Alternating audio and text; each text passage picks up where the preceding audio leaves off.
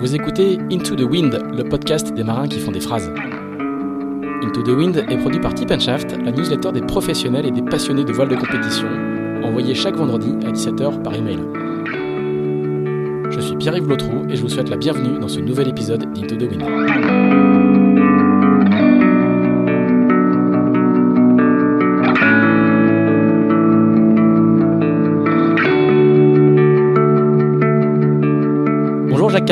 Bonjour. Alors nous sommes dans un, dans un lieu incroyable, euh, qui sont tes bureaux, euh, sur euh, l'esplanade du port euh, à la Bervrac, par une belle journée, il faut le souligner, elles sont assez rares euh, euh, ces temps-ci, donc on est dans une, il y a un petit poêle qui ne chauffe pas parce qu'il fait déjà euh, très très bon, euh, à la Bervrac, puisqu'on est, on est euh, dans ton pays, tu vas nous en parler euh, un petit peu. On a profité de la conférence de presse de The Transat qui a eu lieu euh, à Brest pour monter ensuite euh, sur la, sur la, sur la côte nord. Alors, euh, raconte-moi, on est une année de Vendée Globe, tu es le directeur de course du Vendée Globe, euh, on t'imagine déjà en train de tout préparer. Est-ce qu'on est déjà dans le dans le, la préparation? Est-ce que le Vendée Globe pour toi c'est demain? Ou est-ce que tu as encore d'autres petites activités euh, à ce, en, ce, en cette fin du mois de février euh, d'une année de Vendée Globe? Comment ça se passe pour toi là, cette fin d'hiver? Bah écoute, ça monte effectivement tout doucement en pression, hein, chez les coureurs comme chez les organisateurs, c'est vrai. Euh, c'est vrai que le Vendée Globe c'est un gros morceau. euh, Il y a beaucoup de choses, il y a beaucoup de prestataires aussi autour du Vendée Globe. Donc euh, parfois ils sont pas encore désignés puisque c'est par appel d'offres. Donc j'ai hâte d'avoir le prestataire des glaces entre autres, hein, puisque c'est une zone d'exclusion assez compliquée à mettre en place. J'ai hâte aussi d'avoir Alors le quel- prestataire des glaces c'est celui qui va euh, Oui. surveiller euh, enfin, les, qui les glaces dans va le Grand Sud. m'aider à définir justement l'endroit où il faut surtout pas aller pour pas prendre de risques. C'est avant tout euh, quelque chose qui touche à la sécurité. Donc euh, donc euh, c'est en cours. Euh, J'ai aussi la météo qui est en cours. Donc le prestataire n'est pas désigné. Il y en a plusieurs euh, en liste. Donc tout ça pour moi c'est le démarrage. Il est vraiment effectif quand les prestataires nautiques entre guillemets sont désignés parce que du coup on est dans la construction. Donc euh, on est encore un peu dans les appels d'offres, ce qui est un peu un peu dommage. J'aurais préféré déjà être dans la construction avec ces gens-là. Mais en tout cas, c'est vrai que le Vendée Globe monte tout doucement en pression. Et puis je m'occupe aussi d'une une dernière course de- du Globe Series, qui est Globe Series, qui est la dernière course transatlantique avant le Vendée Globe, qui est la New York Vendée. Donc effectivement, j'ai un, peu de temps aussi sur ce dossier-là, qui est pas le plus le plus simple. Tu es déjà en, en, en mode euh, direction de course ou tu prends encore le temps euh, de faire, euh, je sais pas, des petites naves à droite à gauche de... Oui, oui, oui, Parce tu as que c'est- raison. c'est des, des, des gros jobs maintenant. hein, ça c'est très. On va, on va en parler. Tu vas, tu vas bien nous raconter justement la, la professionnalisation de ce secteur-là. Mais est-ce que, euh, est-ce que on, on est déjà directeur de course à 100%, y compris l'hiver? Est-ce qu'on est toujours en train de surveiller ce qui se passe sur les bateaux? Tu vas non, avoir, on n'est on n'est pas à 100%, mais c'est vrai qu'on est déjà en relation avec les équipes de la SEM au quotidien, voire d'une façon régulière. Alors il y a des réunions- c'est la, SEM, c'est la SEM Vendée. Hein, SEM Vendée, tout à fait. Et puis il y a aussi des réunions préparatoires qu'on appelle des groupes mères, qui sont avec euh, la DML, donc euh, tout ce qui touche au, au nautique, tout ce qui touche aussi à la à la sous-préfecture, euh, aux affaires maritimes. Donc tout ça, c'est des dossiers qu'il faut travailler bien avant. hein. C'est sûr que les zones de départ, euh, ce qu'on peut faire, ce qu'on peut pas faire aussi faire un retour sur 2016 puisqu'on a forcément des expériences de la dernière édition et puis essayer d'améliorer si possible. Donc en fait ça prend pas mal de temps et, et on sent qu'on monte tout doucement euh, justement avec euh, la pression des coureurs qui commencent à appeler, qui certains articles de la vie de course qui n'ont pas forcément bien lu ou bien compris. Euh, Il y a aussi les Ah bon, instructions il faut trois bibes ou il faut Voilà. bibes les instructions de course qu'il va falloir sortir sans tarder, puisque même si on est encore à quelques mois, euh, on va vite plonger dans ce dossier-là. Et puis c'est vrai qu'il y a les courses, juste les deux transats avant, qui sont les priorités des skippers aujourd'hui. Mais dès qu'elles dès qu'elles seront faites, je peux te dire que les coups de fil sur le Vendée Globe, ça va fuser. Ouais. Euh, du coup, euh, toi, tu les connais déjà euh, parce qu'il y a un système de qualification. Hein, il y a une, il y a une, il y a, il y a, il y a une- un nombre limité de, de coureurs. Il y a un système assez complexe de qualification, etc., etc. Toi, tu as déjà cet, cet aspect-là à gérer, qui est aussi un aspect euh, qui n'est pas que technique. Il y a de la communication, il y a de la politique, il y a de la. Oui, C'est- vrai que c'est on- pas toujours simple. Et c'est vrai que T'as le... pas qu'un job maritime, quoi. C'est ça, c'est ça qu'on sait C'est pas pas, que forcément. du quoi. maritime. Il y a un ordre d'ordre qui est quand même euh, le président de la SEM Vendée. Euh, donc euh, la, la vie de course a été fait avec son consentement. Hein. C'est pas fait euh, uniquement avec une petite cellule le précise. Donc effectivement, ce dossier-là pour 2020 est un dossier complexe parce qu'on n'a jamais eu, eu autant de d'engagement sur le Vendée Globe euh, et d'ailleurs ça nous a amené à ouvrir un peu plus euh, la course on est passé de 30 places à 34 qui ne se font pas tout simplement parce qu'il faut aussi pouvoir recevoir le, les navigateurs dans des conditions acceptables. Donc il faut aussi que le port suive, que la possibilité de ces bateaux-là pour les 34 bateaux soit correctement faite. Donc euh, ça engendre finalement pas mal de discussions. Mais aujourd'hui, effectivement, on a 34 concurrents qui viendront participer au Vendée Globe. On est un petit peu en un nombre au-dessus de ce nombre-là aujourd'hui. C'est pour ça qu'il y a des sélections. J'ai hésité sur le nombre euh, final en fait, mais euh, si si, on est toujours dans un nombre supérieur à 34. Donc du coup, on a on a un système. à 35, c'est ça hein? Voilà, on est à on est à 35 exactement. Donc euh, après, il peut se passer plein de choses, mais c'est vrai que de façon pour à sélectionner les 34, c'est entre guillemets, en tout cas pour les pour les pour les bisus, on va dire, c'est sur un mode de sélection par le nombre de milles parcourus en course. Donc c'est vrai que plus plus ils parcourent des milles en course, plus ils sont prêts. Et je pense que même s'il y a quelques inconvénients, l'avantage c'est que les gens naviguent beaucoup avant le départ du Vendée Globe, qui est une course assez extrême. Alors en plus, bon, pour l'instant on l'a dit, c'est un petit peu calme, mais la, la première course de l'année va arriver assez vite. Ça va être ça va être The Transat pour les, les IMOCA qui font le Vendée Globe. Derrière ils vont faire New York Vendée, sur lequel tu vas travailler. Enfin, tu vas avoir du travail, tu vas être vite plongé dans le dans le bain euh, euh, très très vite. Mais il y a vraiment deux phases. Il y a quand même une phase avant le départ et une phase après le départ où tu changes tu changes de mode de fonctionnement. Il y a ah complètement. Euh, la phase avant départ elle est vraiment euh, très elle est politico très politique organisation. elle touche beaucoup aussi au terrestre malgré tout. Elle fait pas que du maritime.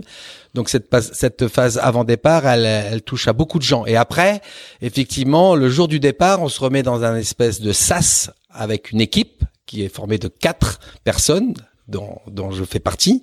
Et avec mes adjoints, on suit la course 24 euh, heures par 24 heures toute euh, en permanence. On a toujours quelqu'un devant l'écran euh, à l'affût de la moindre déviation de route ou de perte de vitesse. Et très rapidement on peut s'interroger si c'est passé quelque chose. Que le problème du solitaire c'est justement d'être à l'affût de la moindre des choses parce que il y a qu'une personne à bord et, et en général si ça répond pas ça nous inquiète vivement. T'aimes bien cette euh, cette phase un peu de justement de je sais pas de chien de berger? C'est vraiment le moment ah bah je crois que ça fait partie de, du pratiquement de la priorité d'un directeur de course, c'est la sécurité en fait. Euh, il y a forcément le sportif, il y a l'application des règles, mais là il y a aussi des gens de la fédération française de voile euh, sur lesquels on, on s'appuie.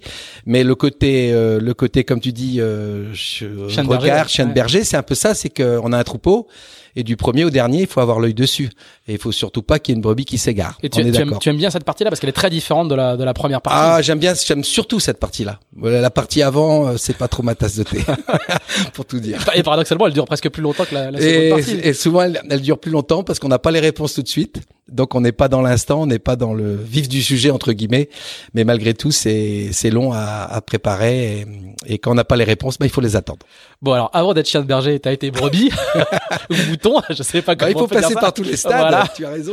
Donc c'est de ça dont on va parler aussi. Euh, S'il y a peut-être des gens qui l'ignorent, mais euh, on, va, on, va, on va en parler lentement. Avant d'être euh, le direct aujourd'hui le directeur de course du Vendée Globe, entre autres entre autres courses, on, les, on, les, on le dira après. Euh, t'as surtout été un coureur avec euh, une longue carrière, donc on va on va faire le fameux flashback d'Into the Wind pour ce quatorzième numéro. On est à la Bervrac, t'es un t'es un, un, un, enfant de cette de cette côte là. Mhm. Comment euh, comment est-ce qu'on devient euh, par, par, quel quel est le début du parcours qui t'amène euh, après 40 ans de carrière à, à devenir directeur du Vendée? Comment comment le jeune Caresse bah écoute, devient, devient comment tire ses premiers bords? Comment comment ça se passe? Écoute, comme dans beaucoup de cas, c'est un peu les racines de ta famille qui qui te donne cette passion de la mer. Moi, j'ai eu la chance d'avoir un, un père qui était d'abord passionné par le bois et qui, naturellement, comme il était scieur de bois, et euh, il fabriquait les, les, bateaux. Enfin, il fabriquait, il fournissait du bois pour les bateliers. Donc très rapidement, euh, dès ma plus jeune euh, enfance, j'étais baigné par le biais de ce matériau, le bois, aller voir les constructeurs de bateaux, les charpentiers marines de, de, de Bretagne et du Finistère Nord et Sud particulièrement. Et ça, ça m'a tout de suite, euh, quand on voit ces, ces cathédrales euh, avec euh, toutes ces toutes ces varangues de bateaux dans les dans les chantiers en bois, ça ne peut qu'inspirer euh, l'envie d'aller sur ces bateaux-là. Donc euh, c'était des bateaux de travail avant tout, mais malgré tout, tout de suite, euh, ça m'a intéressé le bateau grâce à ça.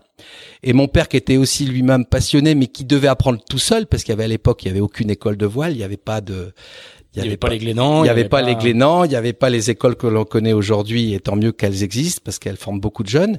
Donc il fallait apprendre un peu euh, en autodidacte, tout seul. Et c'est, je me souviens encore de ce qu'on appelait les cahiers du yachting. C'était des les premiers livres de voile qui existaient. Et tout petit, je refeuilletais après mon père euh, ce fameux cahier du yachting et je le voyais qu'il il pensait déjà à son prochain bateau en bois, Calypso 2, euh, qu'il a fait faire avec du bois qu'il a scié lui-même et qu'il a fait faire à Brest. Et, de là, très rapidement, je me suis retrouvé euh, quasiment au berceau dans ce bateau-là, à venir aller sur les côtes anglaises avec euh, mon père et, et ma mère naviguer et mes frères.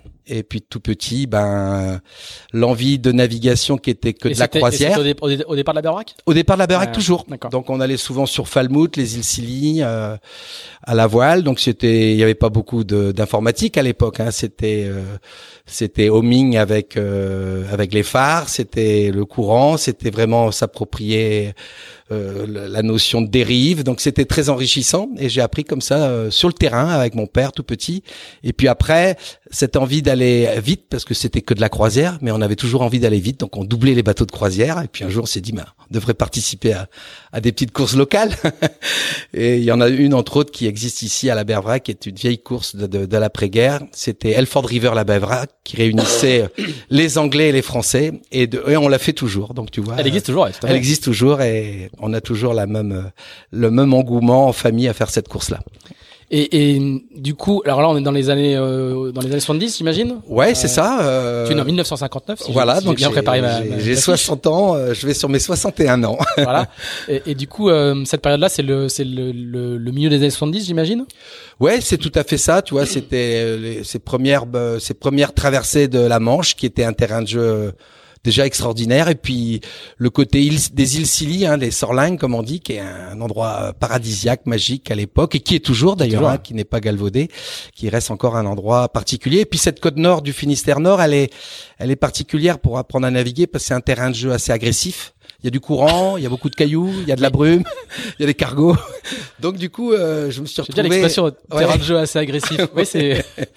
Et du coup, c'est pas très gazonné, on est d'accord. Voilà, c'est c'est pas du terrain plat tous les jours. Et du coup, ben on, on apprend à s'endurcir, à aimer la mer en vomissant. Euh, et c'était ça avec mes frères. Euh, ma mère qui était plus fragile nous nous suivait plus à un moment donné. Donc euh, et finalement, c'est vrai que apprendre à naviguer dans ces coins-là, ben c'est aussi passer par des stades qui sont pas forcément faciles. Et puis on peut partir du principe que quand tu sais naviguer euh, entre, on va dire le, entre le four et et le et on va dire euh, Laura Blanchard quoi. Ah certainement. Je pense que quand tu sais naviguer là tu sais naviguer à peu près à peu près à peu près, à peu près partout pardon. Je pense qu'en tout cas c'est une bonne école.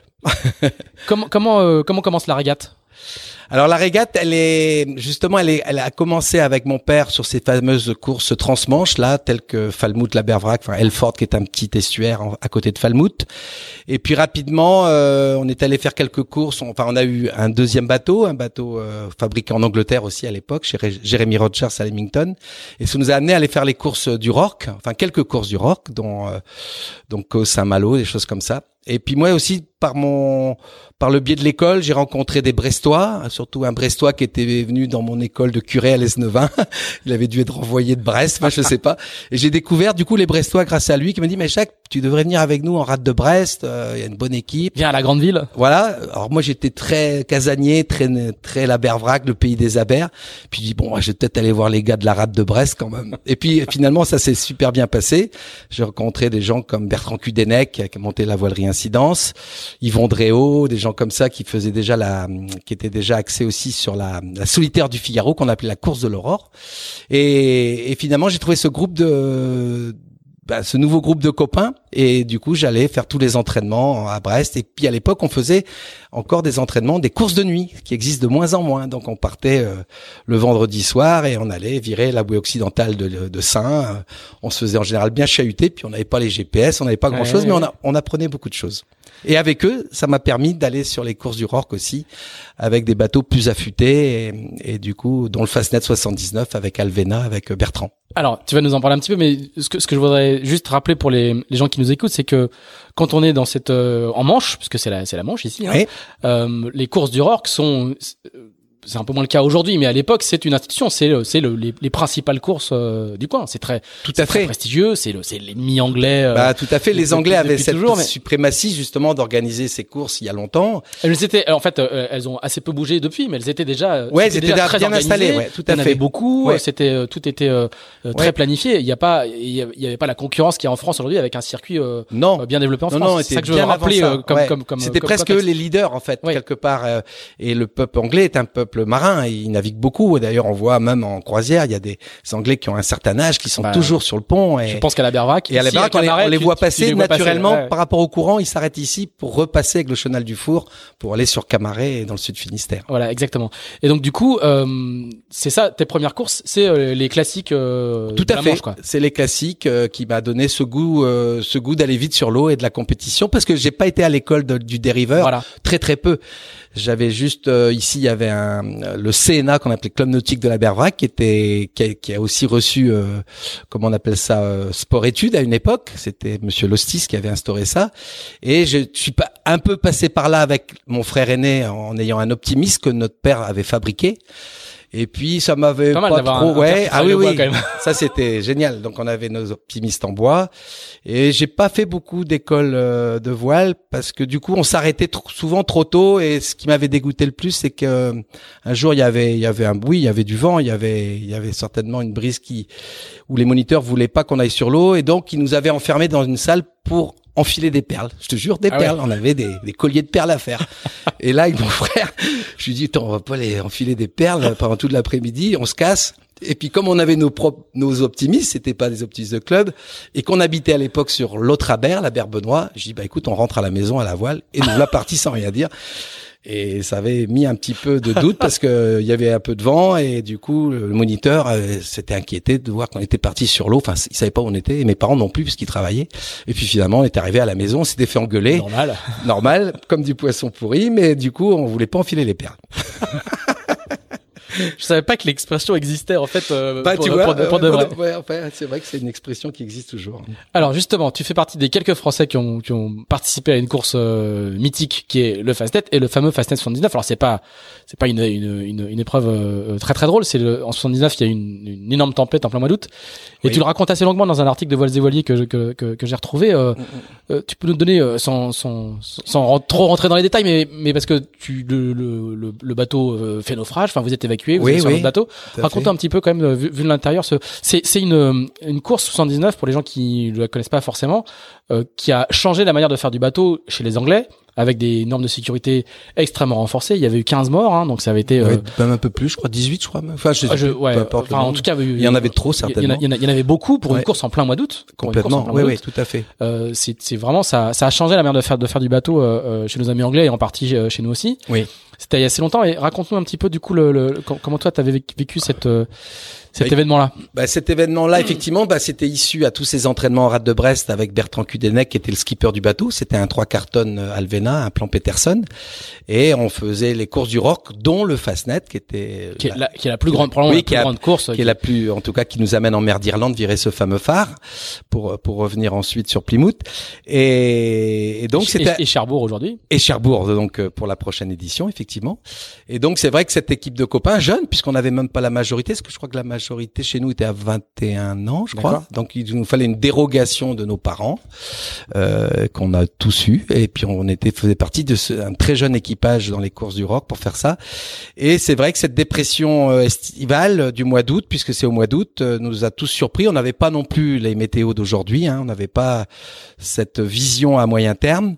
Et on a été surpris par une dépression d'été qui à l'époque se creusait souvent sur place sans trop se déplacer et c'est ça qui est un peu la difficulté de ces dépressions là qui restent stables mais qui se creusent sur place qui peuvent devenir très dangereuses parce que la mer est très contrariée et, ça déferlait et on s'est retrouvé dans une situation difficile avec des vents qui sont montés très forts hein, à plus de 60 nœuds par endroit et surtout une mer C'est exceptionnel quand même. On, oui, on est oui, en- c'est- on est en, on est en plein est- mois d'août, hein, on est- 60 nœuds ouais, on est c'est quand limite, même. euh, euh, Cette époque-là, il y avait de temps en temps, il y avait un peu ce qu'on appelait des, comme des, ce qu'on appelle ouragans entre guillemets. Mhm. Donc c'est des, des pics assez hauts, et surtout cette rotation sur place qui faisait que la mer était très mauvaise et, et qui finissait par faire des systèmes de houle importants, déferlants. Donc euh, on a été coiffé, on s'est retourné à sec de toile. Alors peut-être qu'il fallait pas être à sec de toile, c'est comme ça qu'on apprend aussi.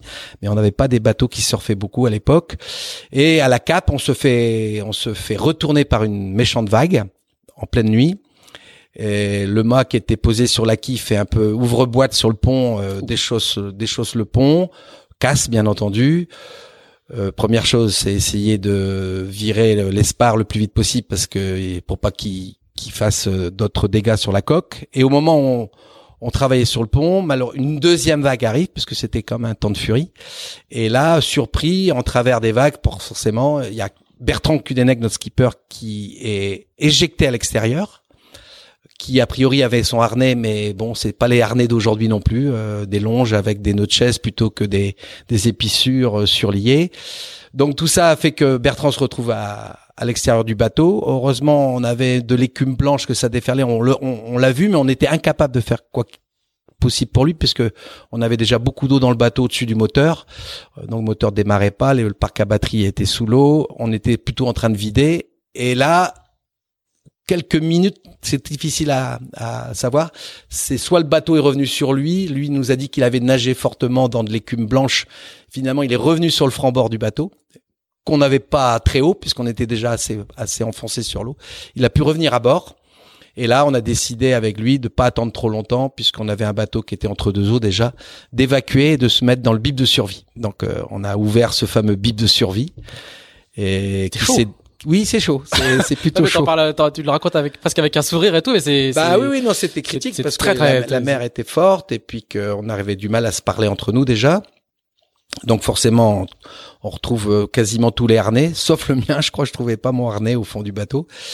Et on percute le bib. Bertrand nous demande que c'était plus prudent de pas rester dans un bateau qu'on était incapable de pouvoir vider et surtout de pas avoir encore quelqu'un à la mer. Donc on rentre dans ce bib en se disant on va rester amarré on va rester être amarré à l'épave, hein, l'épave euh, en quelque sorte, pour pas pour pas se décaler trop du bateau. Et finalement, avec les les coups de butoir et les déferlantes, on avait un tel risque de crever notre euh, bib de survie sur le bateau qui était encore euh, à mi à mi franc qu'on a préféré couper la longe euh, et se libérer dans les dans les vagues. Et là, bah là, on voit justement, j'ai encore cette image en tête de voir les feux, les feux sur les balcons euh, bah, partir quoi, puisque on fermait, on commençait à essayer de fermer nos bâches, euh, on savait pas trop où on Vous êtes était. combien Vous êtes combien dans on était six Six.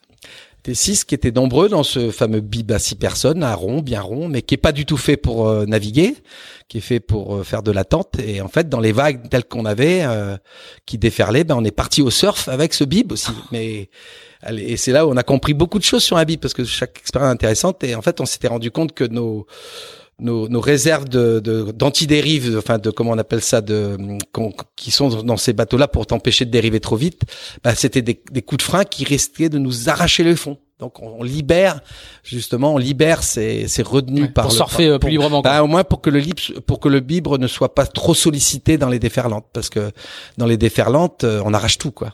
Donc on, on part dans ces vagues là. Au bout de la de la deuxième, euh, parce qu'on se retourne trois fois. Au bout de la seconde, je crois qu'on se, on avait tout perdu, les vivres, euh, parce qu'on était en train- enfin, on était comme pas très à l'aise. Par contre, on a eu de la lumière parce que les batteries, les batteries sont des batteries qui ont le contact avec de l'eau de mer et forcément quand on fait deux loopings avec un bib, finalement la batterie Ah, eau de mer se retrouve dans l'eau et on avait la lumière sur le port principal. Je me souviendrai toujours euh, comme si la lumière était arrivée d'on ne sait où, mais on avait perdu tout ce qui était eau, vivre, euh, on n'avait pas grand chose. C'était c'était assez chaud. Et, et comment donc vous êtes récupéré par un bateau, c'est ça? Et au petit matin, on a eu la chance, euh, dans tout, en dérivant, on- on- bon, ça va, ça se calmait un peu puisque on, on a, on a chaviré, enfin, on a, on a, on s'est fait rouler que trois fois. Enfin, on a eu des sueurs froides plusieurs fois, mais en fait, on a fait un tour que, que trois fois. C'est déjà pas mal. Et au petit matin, euh, déjà nos, nos bâches ben, étaient déchirées, donc on avait une visibilité plus forte au petit jour euh, sur l'état de la mer. Et coup de chance, il y a un, un, un OD-34, un, un bateau anglais qui nous a, qui était en fuite sous Tourment- Tourmentin, qui nous a repérés et qui, qui est venu vers nous. Il a, il, avec son tourmentin plus son moteur, il est venu euh, tout près de nous. Il n'a pas réussi à nous prendre le premier coup. Euh, il a affalé son tourmentin, il s'est mis à capayer aussi. Nous, avec le fardage et le vent, on s'est retrouvé sous son vent rapidement. Et là, il a eu les très bonne initiative. Ils ont mis au bout de leur bouée couronne une très grande haussière qu'on a réussi au deuxième passage à, attraper et on s'est déhalé sur sa coque rapidement. Là, je peux dire qu'on n'a pas attendu notre reste, on est tous montés dans ce bateau-là, les six. Euh, on n'a pas eu le réflexe de, de faire couler le bip parce qu'on n'avait pas tous ces réflexes-là. Aujourd'hui, c'est vrai que les hélicoptères ont peut-être pris des risques à aller voir s'il y a quelqu'un dedans, alors que le bateau, ce bip-là aurait dû être au fond, enfin au fond, en tout cas, pas visible. Et puis dans ce bateau-là, on s'est retrouvé quasiment à 12 dans un autre trois cartons. C'était un trois quarts aussi. Euh, et puis, et puis, je me souviendrai euh, dans l'état de fatigue qu'on avait, donc les Anglais euh, géraient bien leur histoire pour aller sur les îles Scilly. Et puis à un moment donné, avec Bertrand, il y avait, il y avait comme un brouillard à l'intérieur tellement qu'on dégageait de l'humidité. C'était très, très particulier comme ambiance. Le bateau dévalait encore bien les vagues sous tourmentin. Et puis, euh, je sais que la, nuit, hein, avec Bertrand, on vient les voir en demandant si on pouvait leur donner un coup de main quand même ou faire éventuellement un carré. Et là, ils ont dit non, non, vous avez fait assez. et puis finalement, bah, une fois euh, contourné les Scilly, euh, la mer s'était bien apaisée. Puis on est rentré à Falmouth avec eux c'était un moment magique, tu vois. Ah oui. Ouais, magique, magique. On est, on a même, ils avaient plus de grands voiles déchirés, euh, ils avaient un mât qui était flambé, mais on a le vent, euh, tu vois, la rotation de vent était était bien nette et puis il y avait surtout baissé en intensité. On est même rentré euh, sous spi euh, sur, ah ouais. sur, la Cornouaille, enfin sur Falmouth. Voilà. Ouais, donc c'était une histoire. Ah, ça manque pas de panache. Ouais, non, non, c'était incroyable. On est resté en relation forcément au fil des années avec cette équipe-là. Ah oui. Ouais, donc c'était une expérience. À 20 ans. Euh... Ouais, ça, ça calme un peu. Mais en fait, ça calme pas forcément parce que du coup, il faut rebondir vite et puis. Euh... Et, et, du coup, euh, le, ce qu'il faut rappeler, c'est que vous avez sans doute pas conscience quand vous arrivez, vous savez pas tout ce qui s'est passé.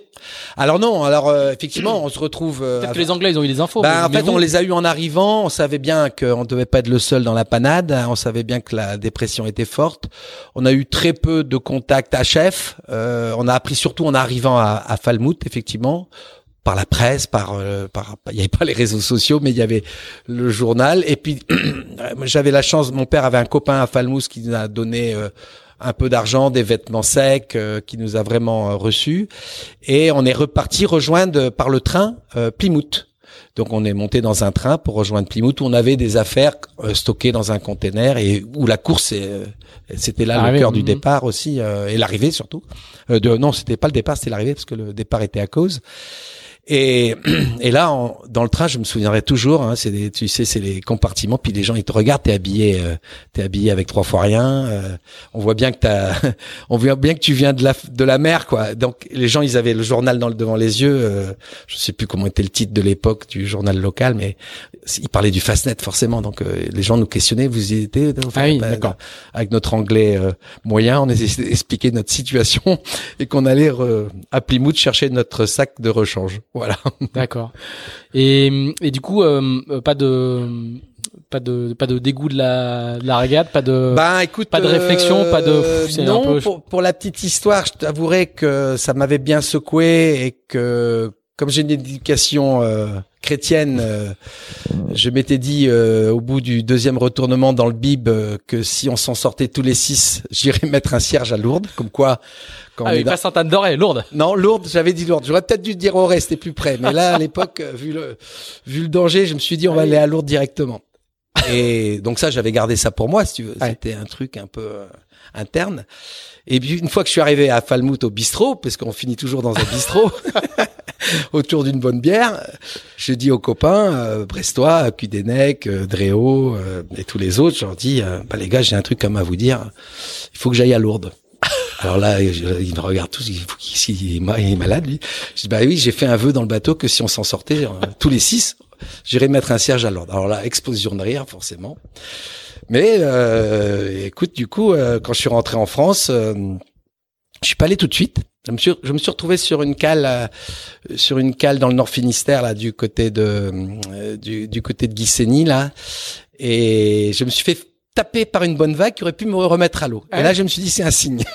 t'as pas, pas respecté. Donc, Le lundi suivant, j'ai pris un billet de train. Heureusement que j'avais pas dit à pied. J'ai pris un billet de train et je suis descendu jusqu'à Dax. Par, tu sais, ça, ça prend un certain temps Ouais, de ouais, rester à Dax. ouais. À Dax, j'ai un copain qui m'a récupéré, qui m'a amené à Lourdes. Et là, à Lourdes, j'ai, j'ai regardé les cierges. Il y avait des petits, des moyens. J'ai pris le plus gros. ça m'a coûté cher à l'époque, mais j'ai pris le plus gros. Peut-être qu'il fume encore, je sais pas. Et je suis remonté sereinement. Et depuis, tu vois, je touche du bois. Ça se passe plutôt bien. Comme quoi, hein, Comme quoi, comme quoi. euh, Et c'est rigolo cette histoire parce qu'Alvard, qui est carrément athée, Alvard Mabir. Mabir, ouais, Alvard Mabir, il- cette histoire, il, il la connaît et lui il s'est trouvé aussi à l'envers sur son sur son IMOCA à l'époque, euh, Cherbourg Technologies, et il a fait la même chose. Ah ouais. Comme quoi, tu vois. On est au bout du gouffre. on- D'accord. Bon, du, du coup, c'est c'est c'est une, une bonne leçon à retenir. Hein. Si, Bah oui, Si à un bah, moment c'est ça devient un peu compliqué, vous allez faire un petit Ouais. séjour à Lourdes et votre carrière après Et après, peut s'enchaîner. ça se passe mieux. ça, se passe, ça se passe mieux. Alors du coup, on rentre en Lourdes. Qu'est-ce que qu'est- qu'est- Bah écoute, en rentrant de Lourdes, bah du coup, t'es plus léger puisque t'as t'as t'as déjà fait ce que t'avais dit. C'est important de faire les choses qu'on qu'on accorder ses paroles et ses Voilà. actes. Ouais. Et puis très rapidement, bah tu sais, euh, en fait, on, ou- on, on oublie vite les mauvais moments et puis très vite il y a des bons moments. Puis- Ça, c'est le c'est le drame du marin. hein. Ouais, et puis finalement, bah, ça fait partie de la culture maritime, hein, d'avoir des, des moments difficiles.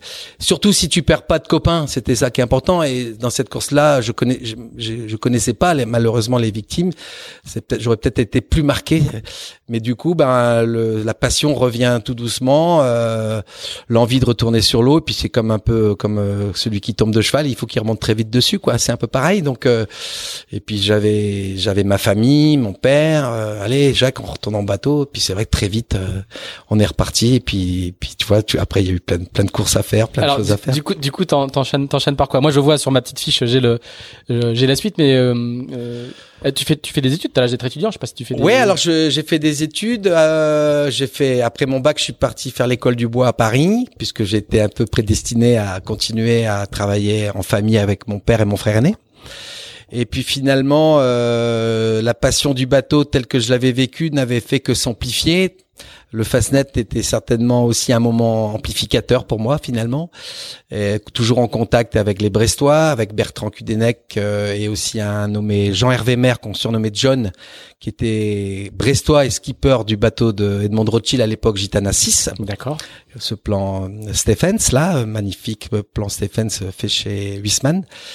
C'est Et celui qui est encore. euh, ouais. C'est celui qui est encore à Lorient. euh, exactement, c'est celui-là qui était un, un petit maxi qu'on Ouais, appelait ça à l'époque. Tout maxi. deck. euh, Voilà, tout à avec fait. Une belle Avec- couleur bleu de nuit. Ouais, avec un pont en tech ma- magnifiquement construit qui était faisait partie des beaux bateaux de l'époque et j'avais la chance de connaître Jean Hervé, John et John il puisait dans ce noyau d'équipiers très brestois en fait.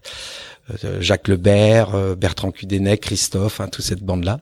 Et du coup, euh, très vite, ils m'ont- rappelé pour refaire du bateau avec eux, euh, faire les régates du Sorc, parce que le bateau allait à l'époque aussi en Floride, euh, Nassau, faire les régates de, du ce qu'on appelle le Sorc. Et donc, tu vois, très rapidement, je me suis retrouvé dans cet univers euh, compétition sur des bateaux prestigieux. Et ça m'a, ça n'a fait que, ça n'a fait que grossir au fur des années, en quittant Alors un peu c'est la, la filière équipage, par contre. alors ça, pour moi, ça a été sou- beaucoup la filière équipage. J'ai toujours aimé l'équipage. Et au début, sur ces bateaux-là, ben comme t'es t'es t'es le jeune qui arrive, t'es un peu le mousse, ben tu passes ton temps en soute à faire les lespies, euh, plein de flottes qu'on te qu'on te fout sur la tronche, et puis euh, on te demande de le faire plus vite, le le referler à la laine, tu sais, on le referlait ça à la laine sur ces gros bateaux pour que ça puisse monter euh, en haut de la drisse, euh, en haut du mât rapidement. Donc je m'étais un peu passionné dans cet exercice-là, un peu de soutier là, euh, que je faisais le mieux possible. Euh, Il fallait faire vite, bien, propre, fallait que ce soit bien rangé. euh, tu remettais les sacs sur le pont et puis ça, ça a été ma première année avec les Gitana. Et puis le- la deuxième année, dit écoute Jack, maintenant euh, t'as as fait tes classes, tu vas pouvoir venir sur la plage avant. D'accord. Et c'est là où je, voilà, et c'est là où je me suis découvert une passion pour les manœuvres des plages avant, j'ai ce qu'on appelle l'équipier numéro un, enfin celui qui qui est le plus à l'avant entre guillemets. Et euh, de là à très vite. Et là, là tu es déjà professionnel? Non, du tout. Enfin, Non. tu vois, c'est des, c'est, je travaille avec, je travaille avec euh, mon père en partie. J'avais fait des stages à l'extérieur aussi dans d'autres séries, mais je commençais à travailler avec mon père et mon frère. Mais euh, j'avais, j'avais la chance d'avoir des plus de liberté que certains salariés, heureusement, pour pouvoir faire du bateau. Mais Un peu pistonné, quoi. J'étais un peu pistonné. Mais parce que la passion était familiale. Euh, mon frère commençait à tiquer un peu d'ailleurs. Mon père trouvait que c'était génial, mais bon. Et finalement, ben finalement, à un moment, il faut faire un choix parce que tu peux pas être entre deux. Et ça a été un déchirement parce que j'aimais bien ce métier du bois. Et mais c'est quand t'es passionné, t'es prêt à tout, t'es à tout, à tout mettre les, les, yeux dans le même panier. Donc du coup, euh, à l'époque, on savait pas comment on allait vivre de, de, de la voile. Hein. C'était le début du sponsoring. C'était et puis et puis voilà. Donc j'ai j'ai commencé. Ah, en fait, en plus, toi, tu commences par de la voile de propriétaire. Oui, tout à fait, tout à fait. Mais parce que vrai. Le, le Gitana de l'époque, c'est pas le team d'aujourd'hui, quoi. Ah non, le, rien à voir. C'est le, c'est le, c'est Edmond, le père, le père de l'actuel baron de Rothschild. Tout à fait, tout à fait. Qui regarde pour son Voilà, c'était c'était Edmond de Rothschild qui naviguait avec nous et qui était toujours très content d'avoir une équipe euh, de bons gaillards autour de lui. Euh, je me souviens d'une course particulière qu'on avait gagné le Tour de l'île de White, tu sais, devant des très grandes classiques. Ouais, devant anglaises. des bateaux comme Antares, enfin tu vois des. Et bon, il y avait des temps compensés aussi à l'époque, toi c'était compliqué, mais je me souviens que c'était un moment magique, quoi, la, la, la fête qu'il avait fait avec son équipage euh, à cause dans une baraque qu'il avait louée pour nous. Enfin, c'est des souvenirs d'adolescents qui sont qui sont géniaux quoi. Et forcément ça te porte à aller encore euh, plus loin. Et puis c'est eux aussi du coup dans le groupe de, de cet équipage là euh, qui m'ont dit ah, tu dois faire ton service militaire. Attends, hein, peut-être qu'on va on va on va appeler euh, on va appeler Bruno Troublé qu'on connaît bien. il faut que tu ailles, faut que tu ailles t'entraîner avec eux. T'es bon sur la plage avant, tu te débrouilles. C'est ça qu'il faut que tu fasses. du coup, pof, pareil, service militaire. Alors j'ai dit bah, il faut comment on fait pour être pistonné pour aller être détaché. Euh... Voilà, il faut expliquer. Bruno Troulet était, ouais. le, était le skipper euh, voilà. de, du Baron Bic qui armait les bateaux français pour la Coupe de l'Amérique. Exactement. Ouais. Donc c'était ce fameux France 3. C'est pas surréaliste aujourd'hui. Bah, je vais faire mon service militaire en faisant la Coupe de l'Amérique. Non, c'est tu vois c'est incroyable. On pourrait pas imaginer ça aujourd'hui. Donc à l'époque, il détachait trois trois trois trois appelés, enfin trois trois gens du service militaire. Éventuellement, on rentrait euh, dans ce cursus là et il fallait forcément être un peu pistonné parce que tu tu fais pas parce que tu faisais candidature. Donc du coup, il fallait que tu aies quelques références forcément bien bien pistonnées pour pouvoir le faire. Et j'ai eu la chance grâce à Bruno et et cette reprise de la Coupe América après Bic qui était le défi français qui était euh, comment il s'appelait Henri de Maublanc qui avait qui avait reconstruit ça avec un producteur de film qui était Yves Rousserrois. Yves Rousserrois. Donc du coup euh, ils ont tout fait pour que je sois sur cette petite liste euh, un petit peu secrète là. Mais par contre, il fallait que je rentre dans la marine parce que j'avais mes classes à faire. Donc je dis bon, je rentre dans la marine, c'est ce que je voulais faire. Je, donc je voulais surtout faire mon service militaire à la marine. Et puis du coup, tu te retrouves à faire tes classes. Et puis moi, euh, au, à comment ça s'appelle à à Ourtin. À Ourtin, ouais. Je leur dis mais moi, je vais pas, je vais pas aller sur un bateau de guerre. Je vais aller faire la coupe américaine. Je, je, savais bien, enfin quelque part que ça allait bouger. Alors le mec, il me prenait euh, vraiment pour un rigolo. Donc il, je, me, je, me, faisais même allumer un peu avec quelques quelques corvées supplémentaires à faire. Et puis un jour, lettre lettre du ministre euh, des Armées, qui était à l'époque, euh, ah, je sais plus. Tu vois. 33, c'est Ernu, non? Ouais, je crois. Oui, c'est ça. Charles Ernu. Alors là, du coup, du jour au lendemain, je peux te dire que les gradés, là, j'ai, ah là, ils avaient, ils avaient pris des distances. Hein. Celui-là, je veux pas l'emmerder trop. Donc du coup, j'ai pris mon sac. Là, j'étais devenu du jour au lendemain euh, très respecté. Et du coup, j'ai pris mon sac pour rejoindre le bataillon de Joinville à, à côté de Paris où je pensais rester à une semaine. Finalement, je suis resté qu'une demi-journée et je suis reparti rejoindre le Havre où le bateau France 3 était en chantier à l'époque au Havre. Alors c'est France 3 pour ceux qui s'en souviennent un petit peu, c'est le bateau avec qui est bleu blanc rouge hein, avec Oui, avec tout à fait. Un 12 mètres J, on appelle ça, ça hein. fait pas loin de 20 mètres de long hein. Un 12 mètres jauge international qui était les bateaux de la Coupe América de l'époque et puis euh, la course se déroulait à Newport Rhode Island. Donc du coup, je comme j'étais euh, le gars du le gars du service militaire, je suis monté sur le cargo avec le bateau pour le surveiller, arriver à New York, débarquer le bateau parce que personne n'était à l'heure, donc euh, je me suis retrouvé avec le bateau sur un terre-plein avec les deux mâts. Euh, j'avais peur que, que les Fenwick, euh, enfin, touchent les mâts malencontreusement. Donc du coup, c'était incroyable. quoi. J'ai vécu un moment assez particulier. Puis le bateau a été remis à l'eau de New York, port de commerce, pour être remorqué sur Newport Rhode Island. Ouais. Et donc tu as fait la coupe 83 Et j'ai fait la coupe 83 effectivement euh, sur ce bateau-là. Euh, ça a été un moment euh, très à très enrichissant. Équipier d'avant, Équipier d'avant, donc j'étais numéro un sur le bateau. Avec, ça, ça c'est le pour un numéro un, je pense que c'est probablement ce qu'il y a le plus prestigieux, quoi, faire la coupe. Ah ouais, c'est vrai que les, les numéros un ont toujours un côté un peu prestige sur ces bateaux-là. Voilà, parce que il y, a- pas de filière, il a pas de filière, c'est exposé. c'est exposé. Il faut euh, être un on est très peu, photographié. euh, oui, il faut être un peu voltigeur. Faut faire des. À l'époque, on faisait beaucoup de changements de voile. Hein, C'était des, des changements de speed en speed, Mhm. beaucoup. Donc, on montait au bout du tangon, on ouvrait les mousquetons, on redescendait par le. C'est le, c'est le, le poste par excellence de l'époque, quoi. C'est le vraiment le le. poste un peu acrobatique du, du bateau. C'est vrai qu'il est un peu plus mis en valeur. Aujourd'hui avec les bouts dehors, c'est un peu changé. Voilà, Euh, ça a changé, Là, voilà. là, là, on a des, Ouais, on a des les empannages, euh, les jibe sets, les les tack on noise, enfin les tu vois, tout- peelings. euh, les peelings, tout ça, c'était chronométré, euh, c'était c'était très en- enrichissant et intéressant. Et puis et puis j'ai re, je suis reparti avec Yves Pajot après en Australie aussi. Mais là, je travaillais aussi avec mon père, donc c'était compliqué. Et puis après Yves Pajot, euh, effectivement, il a Après, fallu c'est Cha- c'est Ch- c'est Challenge France, non, Yves Palot c'est Challenge France, Ouais. voilà, c'est Challenge France. Donc ça n'a pas été non plus euh, une édition très euh, très marquée par nos résultats sportifs, mais Parce que c'est, par contre, il y a le frère, il y avait il y avait Il y il y avait Marc qui était qui était avec euh, comment euh, French Kiss. French Kiss, ouais. ouais. Ah, par contre, ça avait été une, une Ah, sacrée eux, ça avait été très bien. de ce French. Kiss, ils étaient allés très loin. T'avais pas choisi le bon bateau, quoi. Non, on avait, tu sais, à l'époque, on avait des, ce qu'on appelait, c'était le début des ailettes, hein, puisque c'était Australia, Australia 3 qui avait gagné à Newport. Et donc, les Donc, ailettes, les tout le monde, sur les quilles, hein. sur les quilles, ouais, voilà, sur les quilles. Et donc, euh, Aujourd'hui, oui. Ouais. Président. Ouais. Aujourd'hui, Et elles sont, euh, Ah ben non, elles sont sur les dérives maintenant Elles sont, elles sont partout maintenant. Et tu vois, à l'époque, on, ces bateaux-là, c'était top secret. On cachait nos appendices, on masquait tout. À chaque navigation, bateau sort de l'eau, on, on a des bâches. Et puis nous, on avait des, des petites ailettes comme des comme des moignons en fait. Donc c'était pas tout à fait ce qu'il fallait faire. Alors que les autres avaient des certains même rajoutaient des kits de, de J80, tu sais, pour pour améliorer leur bateau. C'était incroyable. Et donc, du coup, ben, on n'avançait pas très vite. Et puis, on a vu hein, des problèmes de jauge. On avait commencé à couper dans les voiles. Enfin, toujours est-il que malheureusement, le bateau euh, était pas très bien né. Et on n'a pas été très bon, effectivement, sportivement sur l'eau. Mais c'est resté quand même quelque chose d'incroyable. ça peut sembler surréaliste, mais c'est l'époque où la France pouvait engager deux bateaux dans la Coupe d'Amérique. Exact. Aujourd'hui, je, bah, aujourd'hui, on peut plus Aujourd'hui, faire on du tout. Mais c'est vrai qu'à l'époque, il y avait deux défis français. Il y avait celui de Marc et celui de Yves. Et C'est vrai que c'était, c'est- on n'a jamais fait ça depuis. Non.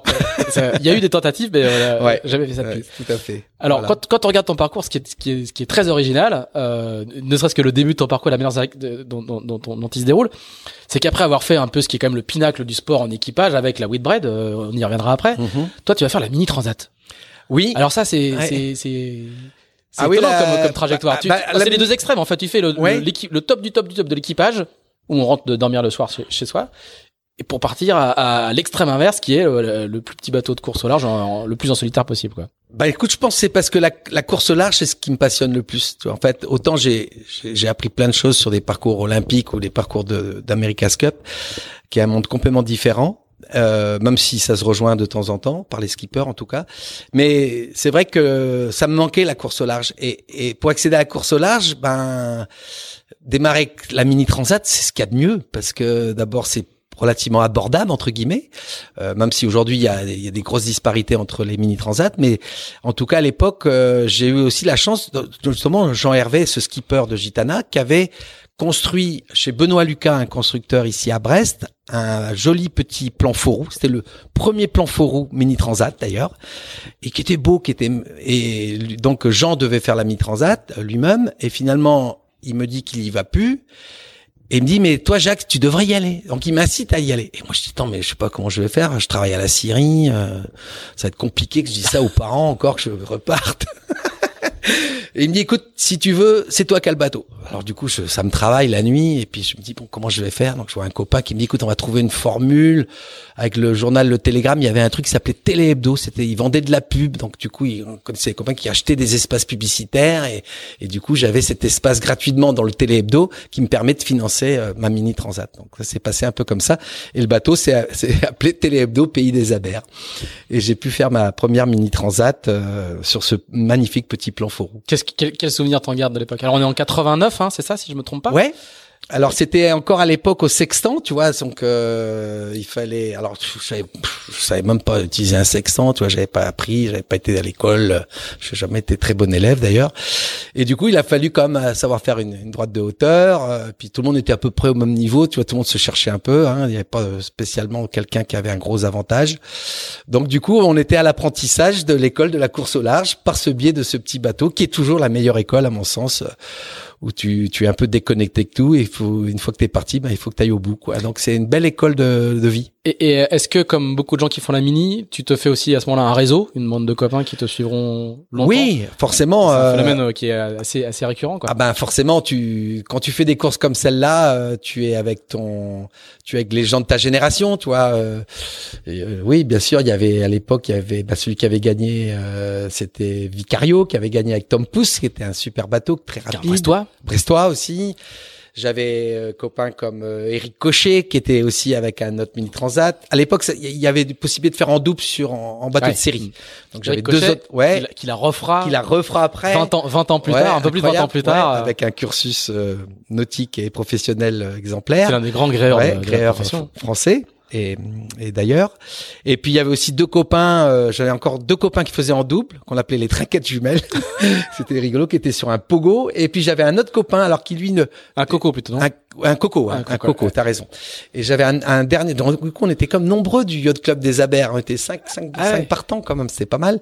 Et j'avais un Joe Houlen qui était un autre copain, qui lui alors avait un Nelor 65, je sais pas, si- je sais pas ce que ça dit, c'est, je crois que la, fa- le fabricant c'était Jouette ou ouais, un Nelor 65, c'était un petit bateau de, de tous les jours, de sortie à la journée, euh, qu'il avait pris, qui faisait juste 6 mètres 40, je crois, donc il rentrait dans le truc.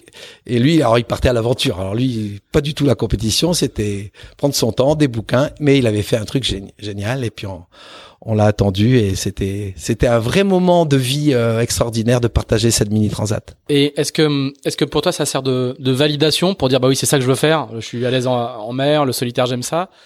Ah que- complètement. Ouais. Je pense que se retrouver au milieu, euh, voilà, attaque euh, avec euh, faisant du homing sur la Barbade et des trucs comme ça, parce que c'était no- nos seuls moyens de, de reconnaissance euh, par la terre, c'était le homing avec euh, avec les radiophares.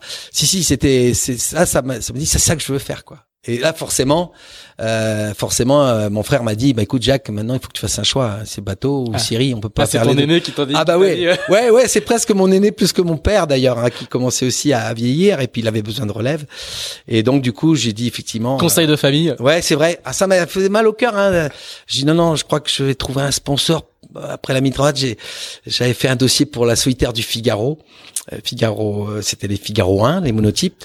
Et du coup, j'ai eu la chance de rencontrer euh, Philippe Corr et Gilles Fallerin, le, le président de la CIL, ce, cette fameuse laiterie de mon coin, des Abers. Il dit, écoute, je- bah, on se connaît pas bien, mais ça nous intéresse, la voile. Allez hop. Ok, on y va pour quelques quelques années. Donc j'avais pu faire cinq, cinq ou six solitaires sur. Alors le- voilà, donc du coup Ouais. l'enchaînement se fait de manière Tout à euh, fait. tout à fait naturelle. Tout à fait. C'est ça qui va fait te faire choisir entre la. Syrie et la voile en fait. Voilà, final. complètement. Et puis de là, ben, entre les solitaires du Figaro, il y a ce qu'on appelle les transats à G2R, dont Ah. la première transat à G2R. Et j'étais très copain avec Michel Desjoyaux à l'époque, depuis le Tour de France à la voile. Alors voilà, mais parce que parce que là tout, ton ton ton écosystème de relations, il est brestois, euh, Ouais. côte nord, Finistère nord, etc., etc. euh, Et, et, et là, comment comment t'arrives à à traverser euh, la Bah, Bretagne du nord au sud Alors aller- ça, c'était aller- encore, ouais, parce que, effectivement, euh, parce que là, il y a c'est quand pas même, le même pays, hein. c'est pas le même C'est- pays hein. et il y a quand même le fameux Radecin qui les sépare. Voilà. Donc, euh, en fait, j'avais connu Michel euh, un peu avant sur le Tour de France à la voile, parce que lui euh, faisait aussi, je crois, son service militaire à l'époque, il est plus jeune que moi, et donc il était le skipper de, euh, de comment Finistère, euh, école navale Finistère. D'accord. Et, et nous, ici, avec mon copain Philippe Chapelle, Chacha, on avait monté Pays des Abers Finistère. Donc on a, on était dans la, Concurrence. concurrence et il y avait Brest Finistère aussi avec Jean-Yves Jean-Yves Le Hir euh, et les Brestois, euh, Cudenec, euh, toute cette bande là. Du coup, on s'est retrouvés finalement sur des bateaux différents et on a fait euh, ce fameux Tour de France à la voile euh, pareil qui nous qui était aussi une très belle école euh, finalement une très belle école de la course au large ou en tout cas de de la course euh, de, de course de nuit entre guillemets. Et voilà, c'est venu comme ça. Et très rapidement après ça, ben avec Michel, avec Michel, très rapidement, quand on a fait la G2R sur le Figaro, pour revenir au Figaro, euh, c'est Michel qui me dit, écoute, Alors lui, il, il- vient faire la mini aussi, hein. ouais, il vient faire la, mi- ben il rachète, en fait, il rachète, enfin, Voilà. c'était pas mon bateau puisqu'on me l'avait prêté, il rachète ce fameux plan fourreau. D'accord. C'est Sur le, lequel c'est le fameux numéro 29 euh, Voilà. sur lequel il va mettre la quille Voilà, il pendulaire. met la quille pendulaire, il, il change de mât, il met en main au carbone, euh, enfin il le booste quoi, ce bateau-là. Et effectivement, il il aurait, il a pas gagné la mi-transat parce qu'il casse les safrans. C'est Il ça. aurait dû garder mes safrans, ils étaient très bien. et je crois qu'il casse ses safrans malheureusement. Il est obligé de se replier sur la corogne et donc il loupe sa première étape, c'est mais il gagne la deuxième étape. Il l'a, il l'a Ouais. longuement raconté dans le, Ouais. dans un épisode Ouais. précédent de, de. Into the Wind. Donc tu vois, c'était un bateau qui était destiné quand même Alors, à faire donc, des beaux ça à- juste l'édition juste après, euh, juste après la tienne en 91. Ouais. Et vous vous retrouvez donc au départ de la G2R Et du coup, en 92. on, par, par amitié, euh, bah, je dis, écoute, avec Glacil, ils sont, ils seraient contents qu'on fasse la G2R. Donc, je pouvais pas espérer mieux. Avoir Michel Des- Desjoyaux avec moi pour faire la G2R, c'était super. On s'est- on Ah, s'apprécie. il, il est pas encore le, le, le- Non, mais il avait la, la rockstar. Il est Non, déjà, mais il est déjà avait- très très bon. Il, avait- a déjà fait avait beaucoup de choses. gagné le Figaro quand même. Il avait gagné, il avait gagné avec le Figaro. groupe Chou, je crois. Je crois, non? Ouais, je- Il me me Ouais. Donc du coup, euh, si c'était déjà euh, une, sacrée référence en tout cas en monotype Figaro. Donc je pouvais pas Oui, mais avoir. le, le monotype Figaro, il a, euh, il a, il a deux ans. Ah ouais, il a deux ans, il est tout récent. Ouais. Donc du coup, c'est la première AG2R aussi. On était que 18 bateaux, je crois, euh, je crois à peine, ouais. Et donc euh, pareil, euh, on se dit bah on va faire ça, top, c'est super, super intéressant. Et puis finalement, cette course-là nous nous sourit ma- malgré quelques problèmes techniques de barre au début. Et puis on finit par gagner devant Loïc Blanquen et et comment euh, Leclerc cette course-là de quelques minutes, ouais. Et, et du coup, on a, nous, on voit bien euh, toutes les, les, les épisodes de Into the Wind qu'on a pu faire avec des figaristes. On voit bien à quel point euh, euh, ça marque et ça structure les marins et, à les- et, comme, et à quel point ça marque et ça structure la voile française en général. Ouais. Tu es aussi de cette école-là. Est-ce que tu, est-ce que tu peux, te, tu, tu te revendiques euh, figariste de cette époque-là ou euh, Bah, comme, comme l'une de tes marques de fabrique, c'est quand même l'éclectisme. Ouais. Euh, Bah- est-ce que, est-ce que t'as été, euh, est-ce que t'as été figariste Bah, j'ai été figariste euh, pendant. J'ai été figariste en fait de deux façons. Six fois en la faisant, et puis du coup, je touchais aussi au début de cette fameuse euh, école de Port-la-Forêt qui était qui se mettait en place à ce moment-là aussi avec Jean Le Cam. Euh, en fait, c'est là où moi j'ai- c'est là où j'ai plus connu ces gens-là, c'est en allant à Port-la-Forêt avec le monotype, et, c'est là où j'ai commencé à, à- à- Enfin, je connaissais gens avant, mais à le voir d'une façon plus régulière. Et tu vois, ça a aussi euh, lié des liens très très forts qui sont toujours aussi puissants aujourd'hui. Et puis, euh, et puis très rapidement avec Michel, euh, il avait, il y a eu des projets Whitbread qu'il avait en tête. Et puis Mi- Michel est, rapproché par le projet La Poste. Et euh, Michel me, dit, écoute Jacques, ce serait bien que tu, y a encore peut-être une place à prendre. Je vais en parler à Daniel Mallet et je vais voir si tu peux venir. Et moi, ça m'intéressait de faire le tour du monde euh, à la voile parce que c'est quand même un truc et ça s'appelait toujours la Whitbread. Et du coup, je vais voir Gilles Fallerin, mon sponsor. et J'ai dit, écoute, Gilles, ça te dérange pas si je fais pas la solitaire, je ferai le tour, j'ai envie de faire le tour du monde. Il dit, non, pas de problème. On va mettre le bateau euh, sous hangar et puis quand tu reviens, euh, puis finalement, ça c'est, il y a eu d'autres opportunités. C'est Bilou qui a repris le bateau. Et puis moi, j'ai fait mon tour du monde avec Michdej. Euh, Michdej, malheureusement, euh, Il va s'arrêter assez tôt. va hein. s'arrêter tôt euh, à- à la première étape, mais finalement avec plein de péripéties. euh, Et toi, tu fais tout le tour. et moi, je fais tout le tour, euh, gardé par euh, Eric Tabarly. Parce que ça aussi, là, cette Whitbread là, elle- Alors oui, parce que Michel, Michel nous l'avait un petit peu raconté. C'est, Ouais. c'est assez épique quand même. bah, c'était très particulier. hein. Enfin, le projet était était très intéressant. C'était un mélange euh, de postiers, puisque c'était un, un, pro- un projet purement poste, et qui se renforçait de quelques euh, entre guillemets, on pourrait appeler ça mercenaires. J'aime pas trop le mot, mais c'est comme ça. professionnel. C'est euh, comme ça qu'ils nous appelaient et qu'on et on venait sur ce projet-là pour faire le, la course de Tour du Monde. Ouais. Donc du coup, c'était un projet un peu mixte de genre, avec un bateau qui était un bateau extraordinaire, qui était un, un plan phare de dernière génération, Un catch. un catch, qui était un bateau où il fallait beaucoup de manœuvres, beaucoup de voiles. Donc ça me plaisait, ça. Tu penses bien que moi, ça me plaisait particulièrement, plage avant. Donc j'étais encore équipier d'avant sur ce bateau-là, euh, à changer les spies, à changer les voiles. Ça, ça me Et toi, t'arrives à traverser parce que le, donc le, le tour va être assez tourmenté hein, avec euh, un skipper qui est débarqué ou en tout cas encadré avec oui, euh, oui, le- euh, Daniel Mali remplacé par Eric Tabarly ou complété par Eric Tabarly. Complété, c'était très compliqué. euh, C'était d'abord première étape, on, on flambe le mât d'Artimon. Finalement, on, on répare quand même euh, à Punta del Este, Mo- Montevideo. On, on a un autre mât qui arrive, on repart. Malheureusement, Michel ne, ne repart pas avec nous, mais je me retrouve quand même avec Hugues Destremo, euh, euh, un, un groupe incroyable de, de personnes très motivées. euh, Dominique Conin à la navigation. euh, qui sait qu'on avait Luc Bartisol, euh, enfin tout ça c'est des gens euh, qui aujourd'hui ont, sont encore dans l'action de, la voile compétition, soit en, voilier constructeur. Oui, Destromo travaille chez Norse. voilà, Luc construit des bateaux. Enfin, c'est une référence en construction et en logistique à terre. Enfin, on s'est retrouvé dans ce bateau-là. Et puis, c'est vrai que hum, il y a eu des, des contraintes de, de, performance, de, de, de, manière de gérer le projet. Et Daniel peut-être n'a pas vu ça comme ça. C'est vrai qu'on a on aspirait nous toujours à pousser le bateau au maximum. Et très vite, on s'est rendu compte, peut-être par la perte de Michel à la première étape, on n'a pas eu ce, cette façon de naviguer. Et du coup, euh, bah, l'équipe s'est un peu effritée. Et on a eu surtout euh, un moment très dur dans la course, c'était le, le Médé, enfin le SOS, le Médé de Brookfield, euh, qui était en avarie majeure euh, en dessous de, des Kerguelen et donc le, la course, enfin la direction de course, à l'époque je, je savais pas trop ce que c'était qu'une direction de course, nous appelle et nous demande de, comme on était le bateau le plus près et la faculté la plus facile pour l'aborder, comme on était encore euh, au portant pour aller sur lui, de d'aller sur ce, ce point de m'aider. Euh, on ne sait pas ce qui passe, pas eu de communication, donc on s'attendait au pire. Et là, on dit, ben, il faut y aller le plus vite possible, il faut empanner. Donc c'était sous spi, on empanne et on va dans la. Et là, c'est effectivement, on parle de zone de glace. Pourquoi ce bateau-là est en avarie? Peut-être qu'il a heurté des icebergs. Il faut, faut y aller quand même le plus vite possible. Vous êtes au sud des Kerguelen, c'est On est au sud des Kerguelen, ouais.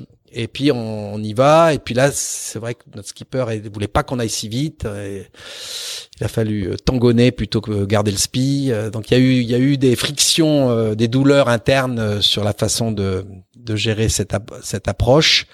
Et c'est mal parti. Et c'est là qu'il y a eu cette fameuse mutinerie, entre guillemets rapidement derrière ça pour des raisons météo, puisqu'on on tombe sur ce bateau-là Maintenant, c'est c'est vieux, hein, je peux en parler. Hein. Si, si je, parce qu'il y a, y a pas beaucoup de monde qui connaissent la vraie histoire, mais à un moment, les belles histoires, euh, bah, c'est des belles histoires malgré tout. Et il n'y a pas, il y a pas de pierre à lancer à qui que ce soit. C'est la vie des, des, hommes. Et donc, on tombe sur ce fameux bateau Brookfield euh, content de, de, le voir flotter. En fait, il, est, il avait une avarie très importante dans la jaumière de safran. En fait, le safran avait cassé et délaminé, délaminé euh, ce qu'on appelle la jaumière, la partie euh, du réceptacle de la mèche de safran. Donc, il avait une grosse voie d'eau. Et à bord, j'avais un copain qui s'appelait Jean, euh, Jean Hervé, Jean, Jean Hervé. Tu sais, Jean Hervé, qui était sur ce bateau-là avec les Italiens. Donc, on a un dialogue français.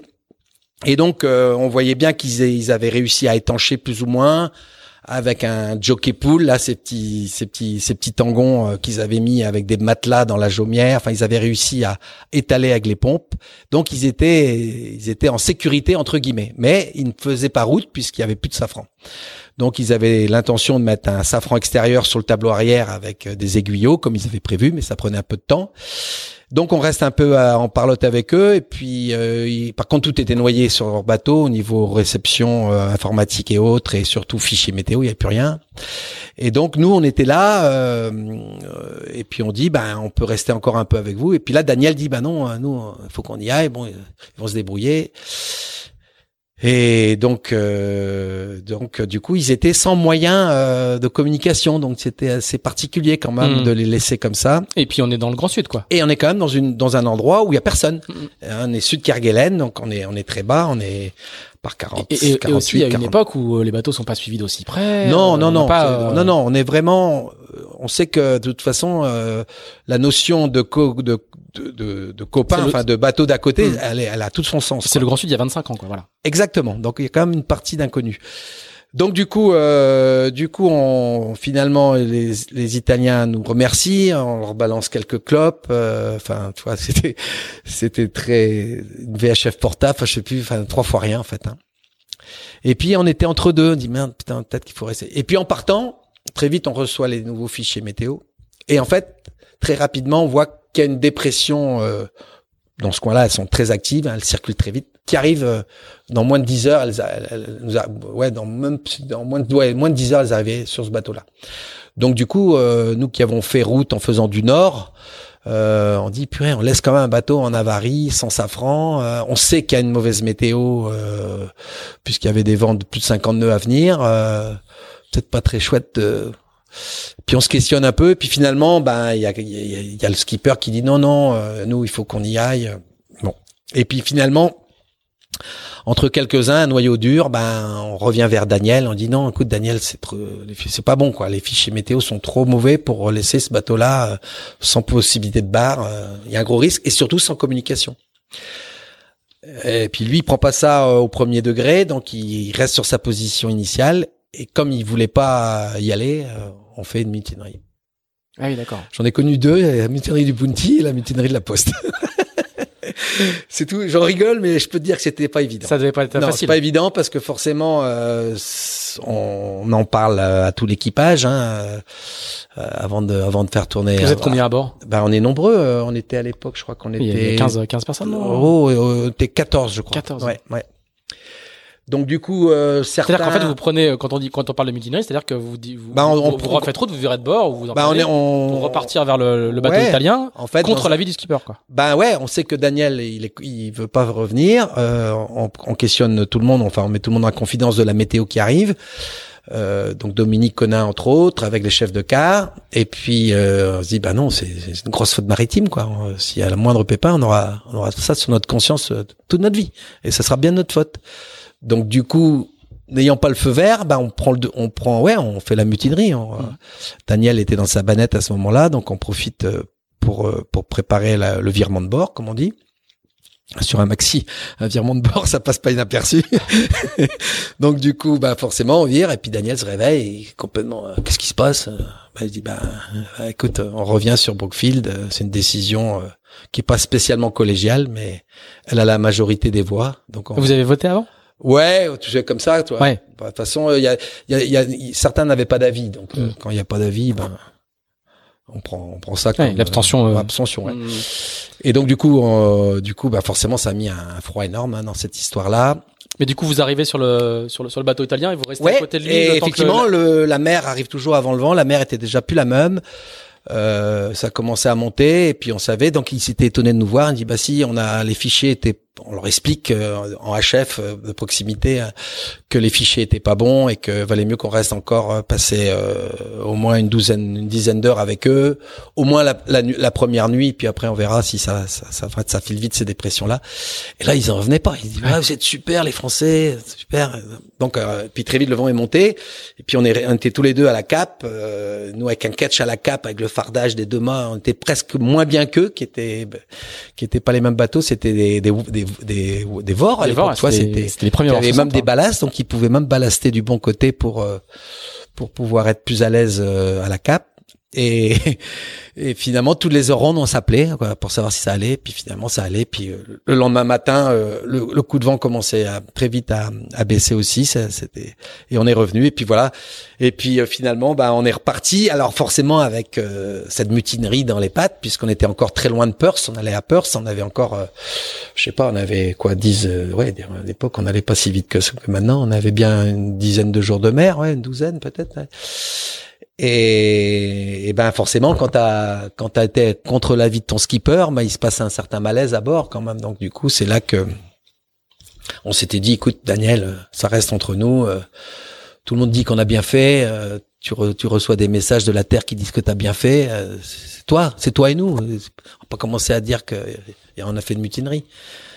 Alors je croyais que ça allait s'arranger, tu vois. Et puis en fait, non. euh, en fait, il, le- quand on est arrivé à Punta, à, à Perth, à oui à Perth, oui, à Fol- Followdadal, là, euh, ben quand t'arrives, ben t'es reçu, t'es reçu presque comme un roi parce que t'as Ouais, fait cette, euh, un- ce, un ce- beau geste cette- maritime, ouais. cet axe, euh, ce geste maritime.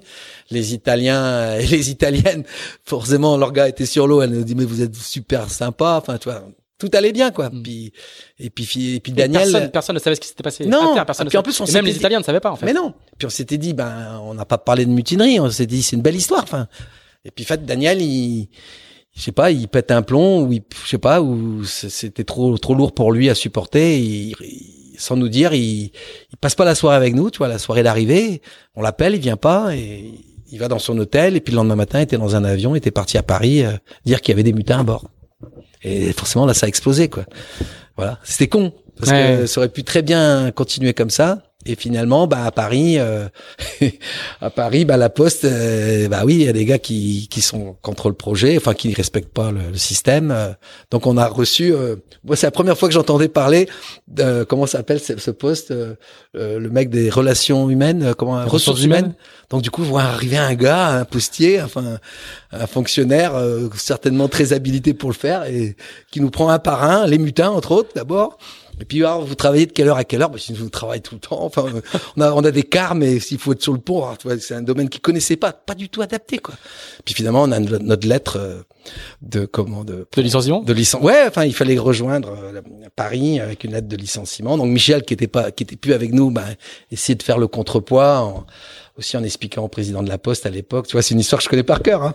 Et puis finalement, bah, ça pas, ça pas suffi. Donc euh, il y a un charter d'avion qui est le jour de l'an d'ailleurs.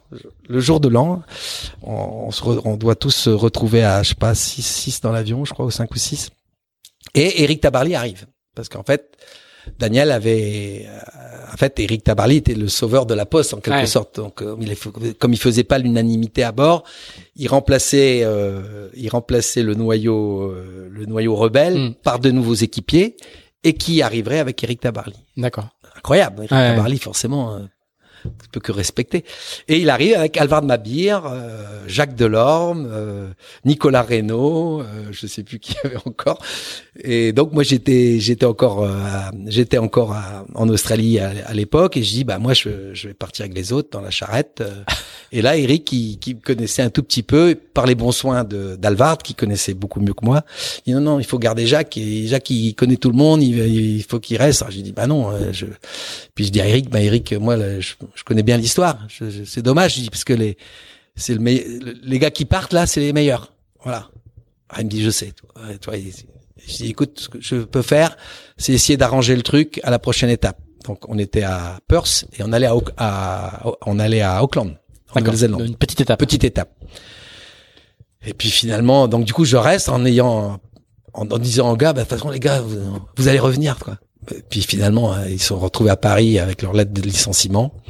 Et puis Eric, il a rien pu faire. C'était, en plus, c'est, Eric, c'est pas quelqu'un qui est très à l'aise dans ce genre de Oui, oui. situation. On lui donne une mission, il a fait. euh, ce qui s'est passé avant, c'est pas forcément son histoire non plus. Tu vois. Ah bah tu vois, c'était compliqué. Donc du coup, je continue malgré tout. Donc je suis. T'es le seul le survivant des, des mutins, quoi. Le seul mutin récupéré entre guillemets. Malheureusement, n'ayant pas pu faire revenir mes copains. Mais Eric euh, me dit non non, tu continues avec nous, euh, ça va bien se passer, euh, voilà. Donc il y avait plus, il y avait plus de cuistot parce que nous on avait un cuistot, donc chacun faisait. Ah, c'est l'époque où il y avait des cuistots. Ouais, c'était là. Donc euh, Eric avait dit non non non, un cuistot, euh, faire la, la bouffe pour tout le monde tous les jours c'est trop dur. Chacun va, va, va faire. Donc on avait on avait nos jours de de, de cuistot euh, dans la semaine. Et puis finalement euh, on continue. On, de, de de Auckland on arrive à Punta del Este et à Punta del Este comme comme quoi un malheur en arrive un autre. Là pareil, on a quatre gars qui partent en prison. Je sais pas si tu te souviens de cette histoire. Parce que y a- parler, ouais, parce qu'il y a une histoire euh, qui qui est pareil, qui a été qui, est tour- qui s'est tournée en eau de boudin, comme on dit. En fait, on avait la première la le premier passage, la première étape, on était passé par Punta del Este et on s'était fait piller la baraque où on, on vivait quoi, l'équipage vivait, carte bancaire, appareil photo, enfin et puis un peu d'argent, enfin ce qui était dans la baraque. Bon, du coup, il y avait une déposition quand même, une certaine plainte. Et puis on refait notre tour du monde et on revient à Punta del Este qui était euh, Auckland, Mm. Deux fois, deux fois escale, quoi. Mm. Et là, euh, là le soir, euh, on rentre euh, après la journée de boulot. Il y a une équipe qui rentre un peu plus tôt pour préparer euh, le repas du soir. Et là, ils surprennent quelqu'un à faire les fouilles de la maison encore. Et là, du coup, il est surpris. Du coup, les gars, le course le, arrive à le, à le plaquer, un vrai plaquage de rugby, mais sur le béton finalement. Donc le gars, il se fait un peu mal. Il, il a le nez pas pété, mais il a le nez qui, qui, qui saigne. Donc il le ramène dans la maison. C'était un jeune Uruguayen. Et il lui dit, écoute, maintenant, on s'est déjà fait piquer pas mal de choses. Tu étais en train de refaire la même chose. Tu vas nous dire euh, où t'as mis euh, machin, tac, tac. Et puis le gars, ben, il parlait pas français. Les autres parlaient euh, pas non plus sa langue particulièrement bien. Et il dit, ben, de toute façon, si tu veux rien dire, c'est simple. On t'a- on t'amarre sur, sur une chaise, donc sur une chaise en bois. Il était ligoté. Euh, et puis, euh, et puis tant, tant que tu auras pas dit euh, où t'as mis le, le- ton dernier butin, on te le lâchera pas. Putain, c'est quelque chose qu'il faut pas faire. Et donc euh, ces quatre, cinq postiers, parce que c'était vraiment des postiers eux, qui étaient là? Euh, tout d'un coup, il y a une, il y a une journaliste qui arrive dans notre maison pour récupérer quelqu'un pour aller euh, chez Fellman, enfin bon, euh, à une autre une autre soirée quelconque. Et là, il voit, elle voit l'Uruguayen ligoté, ligoté sur sa chaise et qui pissait du sang.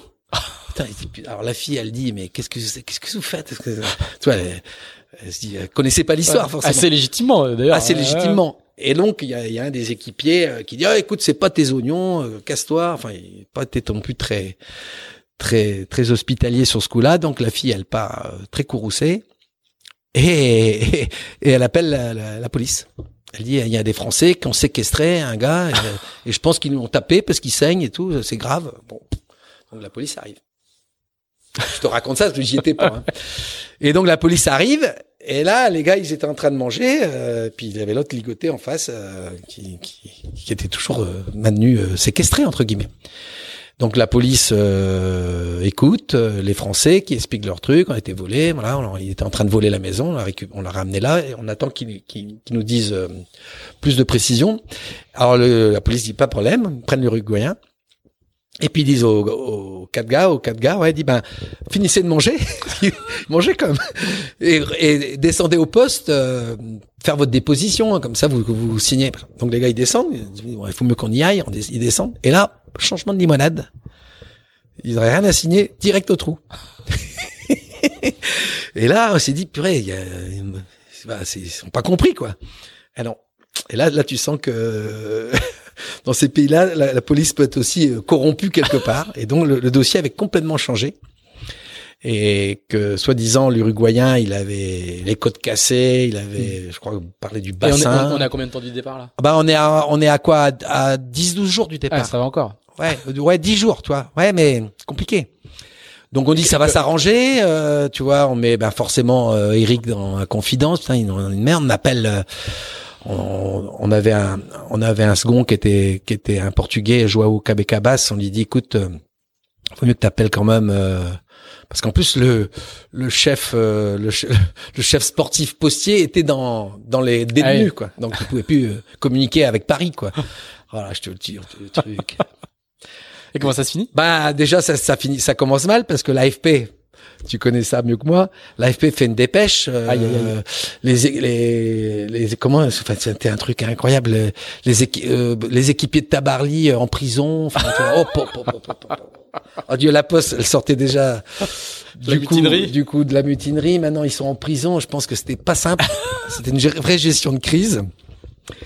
Et, et, du coup, euh, bah, du coup, tout le monde croit que ça va s'arranger. On commence à trouver un, avocat local au lieu, de, au lieu de faire venir tout, tout de suite euh, un mec, non, avocat local qui était, on mon avis, plus ou moins véreux. J'ai l'impression de revivre Midnight Express, tu sais. Euh. et puis les mecs s'en sortaient pas. Alors on allait les voir, on allait leur ramener des pommes. Et puis et on, la course aussi faisait pression. Parce que la course, c'est pour ça qu'elle d'ailleurs elle retourne, elle retourne, elle n'est jamais retournée depuis ah à Punta del Este. Et puis on n'a jamais pu les libérer. Donc ils ont fait, euh, on est pas, on est de, cette, de cette étape-là, on est allé à Follow Derdal, ouais c'est ça. Là on croyait les libérer, ils n'ont toujours pas été libérés. Et ah, de Follow Derdal, on est on est revenu à à Portsmouth et ils ont été libérés que quelques jours. Euh, donc ils ont quand même fait je crois deux, deux à trois mois, deux ah mois et demi de prison, je pense, ouais. Et donc vous avez, vous avez dû recruter les équipiers en catastrophe? Non. Non? Du coup, on a, on a non, non, c'était bon. non, non, on a fait, euh, on a, on n'a jamais été aussi léger, mais euh, non, non, on a fini comme ça et, bon. ça s'est pas si mal passé. on va simplifier les choses. Ouais, non, non, ah oui. c'est pas simple. Non, non. Et du coup, euh, bah du coup, les, les, la Poste avait amené les familles sur place pour faire des compléments d'alimentation, qui oh a suivi comme C'était c'était assez raide. Puis ils avaient changé de prison. Ils étaient plus à Punta, ils étaient passés dans une autre prison plus plus costaud euh, avec des mecs avec des c'était c'était Manchester, c'était c'était cowboy. Hein, mm, parce qu'à un moment on s'est dit on va peut-être parce que au début on n'avait pas le droit de les voir, on était derrière les grilles. Puis plus ça allait, comme on allait les voir tous les jours on dit on va peut-être en sortir un ou deux, tu as les moyens. Puis en mm. fait, on s'est dit, euh, et les cowboys là où on va pas jouer. Euh. c'est c'est comme l'époque où la Wall est une aventure, quoi. Hein. Ah bah là, pas mais là t'es t'es dans le western. t'es dans le western. Globalement, le, cette cette Whitbread là, elle est elle est. Euh, ouais, c'est une longue histoire. Elle est, assez mythique. Hein. Ouais, mais je, le, je, la, connaissais pas aussi détaillée, mais. Je, ouais. Mais bah, écoute, raconté avec autant de détails parce que. Bah, bah écoute, je pense que ça fait partie des choses. euh, Peut-être Daniel m'en voudra si je la raconte comme ça, mais enfin, c'est la vérité. Alors, du coup, euh, euh, pour enchaîner quand même, euh, tu, tu vas l'année d'après, si je suis bien renseigné, si ma fiche Mhm. est bonne, euh, tu, tu, tu fais une tentative de Jules Verne avec euh, Olivier de Kersauzon. Bah forcément, Alors, un autre, un autre ouais. style de skipper, quoi. Bah Olivier, je le connaissais un petit peu parce qu'il venait dans les abers, il appréciait, il était venu aussi à la Syrie euh, voir comment ça fonctionnait une Syrie. Enfin, tu vois, c'est toujours quelqu'un qui cherche à, apprendre plein de choses et très cultivé. Et puis il savait aussi, il connaissait un peu notre façon aussi de naviguer à la mer, vrac, famille, euh, puis bon, ce que j'avais un peu fait avant. Et puis il me dit, ça t'intéresserait pas le Jules Verne? Euh, Je dis, ouais, si, je rêverais de faire ça. Me dit, bah, Alors, écoute, c'est les débuts de Jules Verne, hein. c'est le début du Jules Euh, Verne, ouais, le- avec le- comment il s'appelait Perron, euh, Perron, Bruno Perron a fait. ouais, euh, bah, il s'appelait euh, Lyonnaise des Eaux, Voilà. le bateau. mais, mais Bruno Perron, lui, a établi le premier record. de Premier Verne record, deux tout- ans avant, quoi. hein. Ouais, c'est ça. C'est Tout tout récent. Hein. Tout à fait. Donc Lyonnaise des, Eaux avec Didier Rago, Yves Pouillode, donc ces petites petites équipes, hein, n'étaient pas très nombreux. Et puis je dis bah ouais ouais mais ouais au contraire moi pas de problème. Et bon du coup effectivement euh, je fais le stand-by avec eux à, Brest. En plus pour moi c'était facile hein. à Berbrac Brest c'est 20 minutes. Donc j'étais souvent à Brest le matin à discuter le coup avec les gars. Et puis on attendait les fenêtres hypothétiques qui venaient pas. Donc euh, tant qu'elles venaient pas on allait pêcher le bar à, Ouessant euh, à l'époque et puis et puis finalement on est parti on est on est on est revenu on a eu on a on a cassé, on a, on avait cassé quelque chose. euh, oui, on a cassé quelque chose une première fois. On est, on est reparti une deuxième fois. Puis finalement, l'enchaînement météo était pas super. Tu vois, on n'avait pas non plus les météos d'aujourd'hui. Finalement, après le Cap Horn, euh, après le Cap Horn, après l'équateur, euh, ça se passe pas mal pour euh, pour en dessous. On n'est pas dans les temps. sans- on remonte. Donc on remonte deux fois en fait. On fait deux, deux allers-retours euh, équateur. ouais. Mais ça, ça a été euh, forcément, ça a été encore une belle expérience de vivre ça auprès de d'Olivier de Kersauzon, qui était très particulier. Euh, ça, ça pourrait faire un épisode entier, je pense. les, les souvenirs des équipiers de, de, de l'île. Mais ce que je veux dire, c'est que on, on voit bien que là, tu, tu, tu, tu développes cette, euh, cette caractéristique dans ta, dans ton parcours, c'est que tu, tu vas de projet en projet, tu multiplies les expériences. Euh, T'es un équipier très très recherché. Je, je dis pas ça pour te, Bah pour te faire mais, mais, mais euh, bah, il y a plein de gens qui t'appellent, quoi. Bah du coup c'est du coup bah on est un petit milieu hein. aujourd'hui on est bien plus nombreux mais c'est vrai qu'à l'époque on était pour la course comme ça au large on n'était pas 36 000 et c'est vrai que ça ça m'a permis d'être rappelé par d'autres très vite euh, après euh, j'ai eu j'ai eu Bruno ouais Bruno euh, pour Orange Orange 2 Alors, on va, on, va- on Ouais. va venir en Orange, mais ju- juste avant, parce que du coup, le, le, le, le- contraste de ton parcours par rapport à Blonde, c'est qu'il y a, il y a plein de gens qui ont leur propre projet. Et toi, tu traverses les années 90, en fait, en étant toujours équipier. ben Il y ouais a jamais. Alors, je Ouais, je- c'est vrai, t'as raison. Je, sais que tu navigues, euh, tu vas, tu vas beaucoup naviguer avec euh, Christophe Auguin, qui à l'époque est un, Hmm. Euh, Oui. même encore aujourd'hui, est un grand monsieur de la voile, mais ouais. mais à l'époque euh, euh, domine vraiment le, le, le, la- il gagne le Vendée Globe. euh, Oui.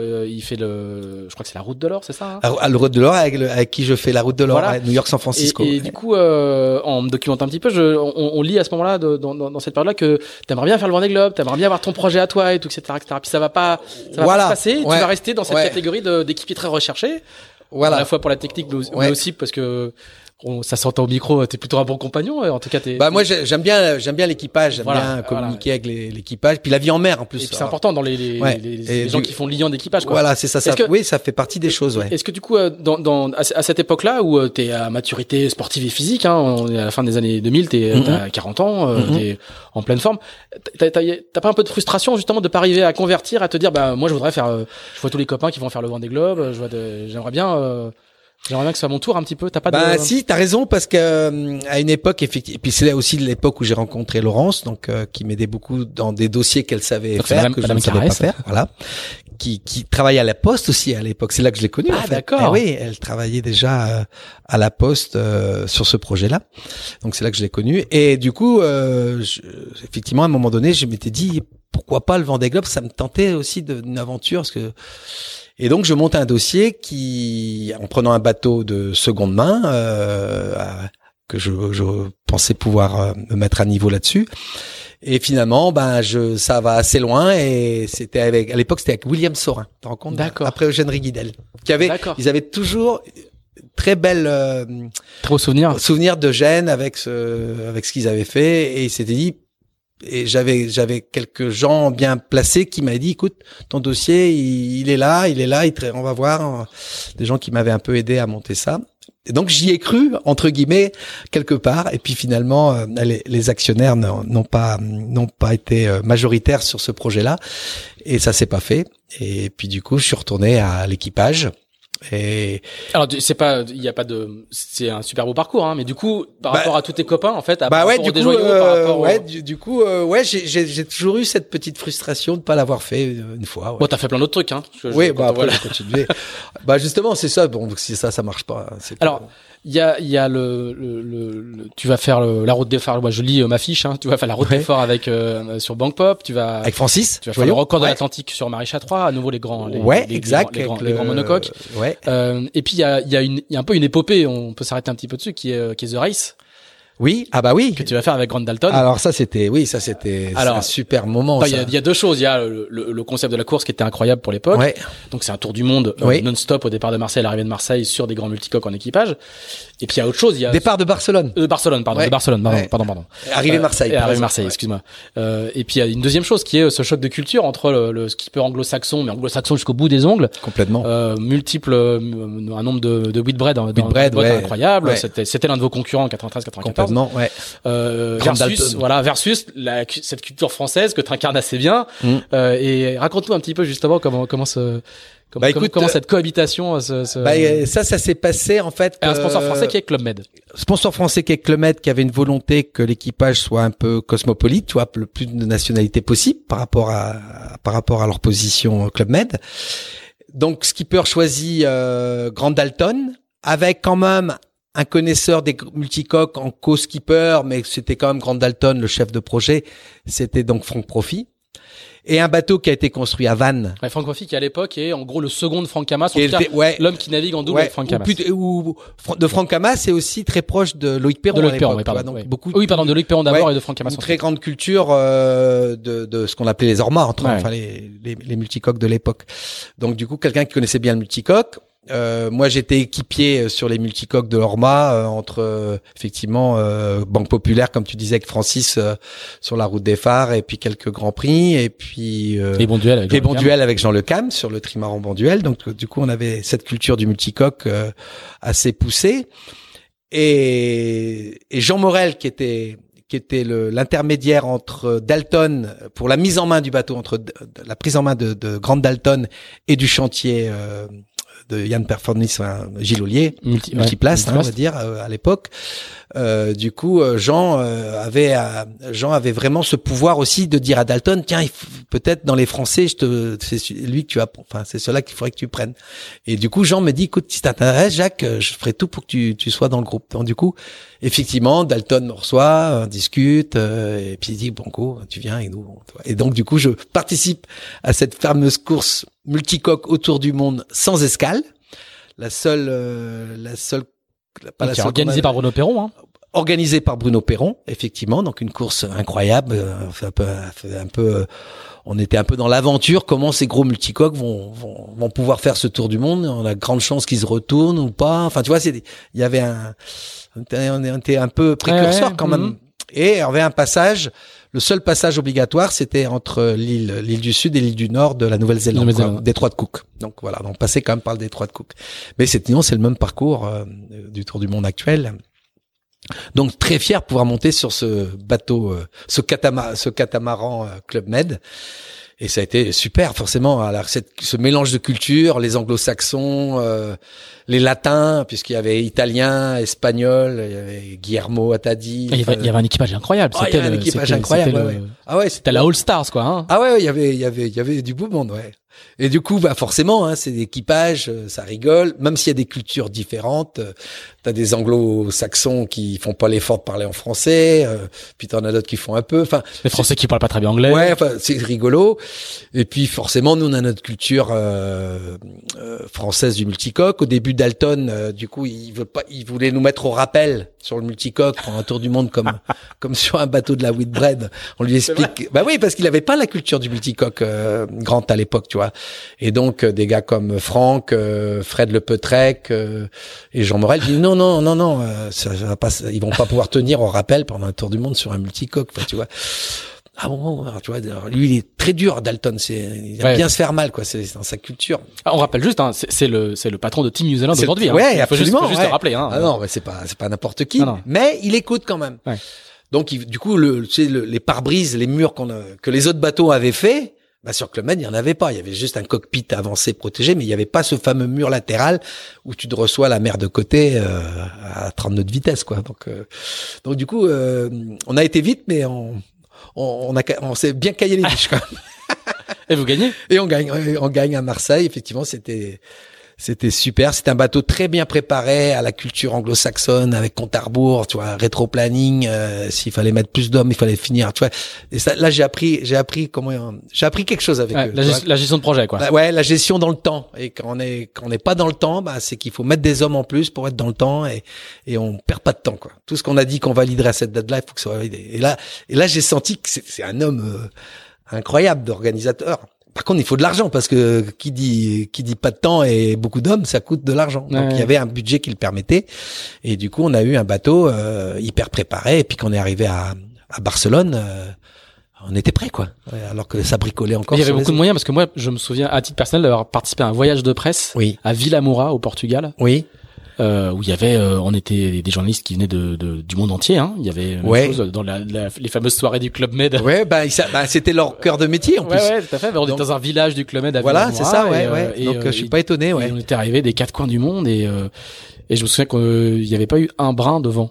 On Ah oui, parce que sur le bateau. Donc du coup, on on des- était, on était à, dans ce coin-là à un moment donné en préparation. Je on me avait fait très du coup bien. des, des, des concours de montée au mât, c'est-à-dire que l'équipage Oui. faisait monter des journalistes. la Oui, bah oui, oui, bah, c'est vrai qu'il avait- il fallait meubler le. c'est vrai que c'est des, c'est des endroits où il n'y a pas beaucoup de vent. Il faut, faut aller le chercher en fait. hein, Cap Saint-Vincent et autres après. Ouais, et voilà. du coup, j'ai le souvenir qu'il y a eu euh, euh, un lâchage assez conséquent dans, dans, dans une soirée du Club Med où on payait avec des coquillages Oui, tu te souviens les, Ouais. Ah bah, les- les boissons au bar. ouais, c'est ça qui était sympa, moi je trouve. Sponsorisé par le Club Med, c'est pas mal. Hein. Ouais, il, y avait, il, y avait, il y avait des gros moyens quand même. C'était, Ouais, il y avait des moyens et puis il y avait cette ambiance euh, Club Med, c'est une ambiance un peu familiale aussi, tu vois, euh, les géos. Donc euh, il y avait cette équipe sportive au sein d'un club, hein, avec des clients aussi. Les clients étaient là, tu vois. Donc euh, bah nous on trouvait ça rigolo. Alors on avait quelques avantages, on payait pas toutes nos consommations, on en payait un peu quand même. Il fallait acheter quelques tickets quand même. mais on a, mais on a, on a forcément bien profité, mais avec une organisation euh, à l'anglo-saxonne, dictée par Grant Dalton. Mike Gilter, navigateur, donc euh, des néo-Z euh, de renom, hein, qu'on connaît bien aujourd'hui.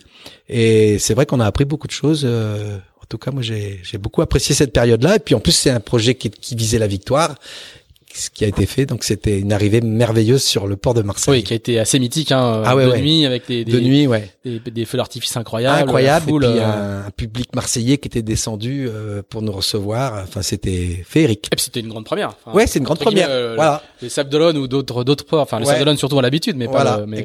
Marseille euh, un, un, un peu moins quoi. Voilà. Alors c'est la grande époque des catamarans autour du monde quand même. Oui. Euh, et il y a une grande date dans ton dans ton parcours qui est, t'en as parlé un tout petit peu tout à l'heure. T'ai canalisé pour qu'on arrive euh, un peu plus tard, qui est 2005, qui est le trophée Jules Verne avec Orange 2. Alors là aussi, c'est un équipage incroyable.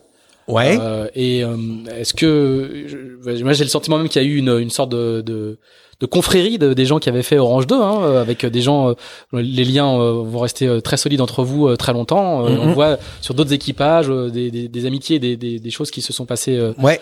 euh, à bord. Donc Bruno Perron euh, fait une optimisation de son premier catamaran, euh, Orange 2, donc c'est un très gros sponsor aussi, etc. Oui, tout à fait. C'est un Euh, bateau surhaussé. euh, voilà, Toujours un plan haulier. Toujours un plan lié. Ouais. Euh, et euh, Bruno Perron recrute, euh, en gros, la fine fleur de la voile française, quoi. Euh, quelque part. euh, Alors, oui, Yves, Le. Yves. Ouais. euh, il y, aura, il y aura, alors, du coup, il y, a- il y aura, il y aura, deux tentatives, donc je me souviens plus de tout, mais il y aura, on verra passer Sébastien Josse, on verra passer Yann Eliès, on Alors, verra passer euh, Bernard Stamm, on verra passer. euh, Alors après, il y, a, ouais, deux tentatives, hein, je mélange un petit peu, mais oui, non, mais t'as raison. Il y a eu deux tentatives. euh, Il y a, il y a, en fait, il y a eu un le- Orange. euh, le premier Orange, c'était un, un bateau euh, de qui venait en fait de, de ces bateaux-là, de tels que Club Med. Ouais. Et puis après, il a fait Orange 2. Il y a eu Orange 1, puis il y a eu Orange 2, qui était vraiment avec la garde au sol bien sûr haussée pour que les vagues passent dessous là. il fait 3 mètres de plus, je crois. Ouais, hein, ouais, un c'était peu un gros bateau. Mhm. C'est dans les 40, ouais, c'était un, c'est un gros, gros catamaran qui, qui est devenu un bateau de croisière aujourd'hui, euh, mais qui reste un bateau magnifique et performant. Et avec ce bateau-là, effectivement, euh, moi, Orange 1, j'ai pas fait. Euh, parce que justement, je pensais peut-être faire euh, du vent des globes ou des choses comme ça, donc j'étais pas parti. Et par contre, sur Orange 2, où j'étais complètement libre, euh, j'ai eu la chance que Bruno m'appelle et je repars avec cette équipe là, comme tu dis, euh, Philippe Péché. effectivement, il y avait, il y avait comment Il y avait Stam. Il y avait. Stam. Il y avait Yann Eliès. il y avait qui c'est qui avait encore? On oublie vite. Hein.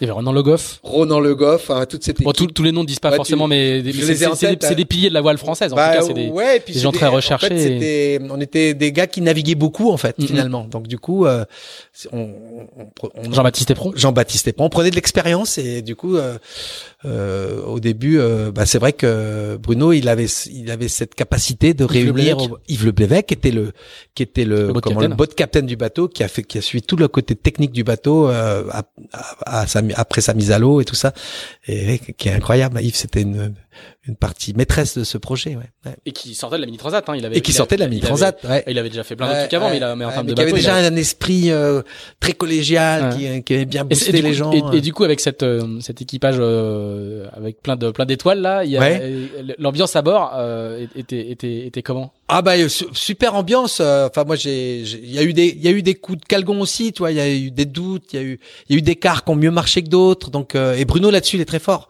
Quand il voit qu'il y a un car qui est un peu à la peine, il arrive à trouver une, un moment météo potentiel où on peut mettre tout le monde sur le pont et débriefer en pleine course. Hein. Ah, ah j'ai vécu ça, c'est top.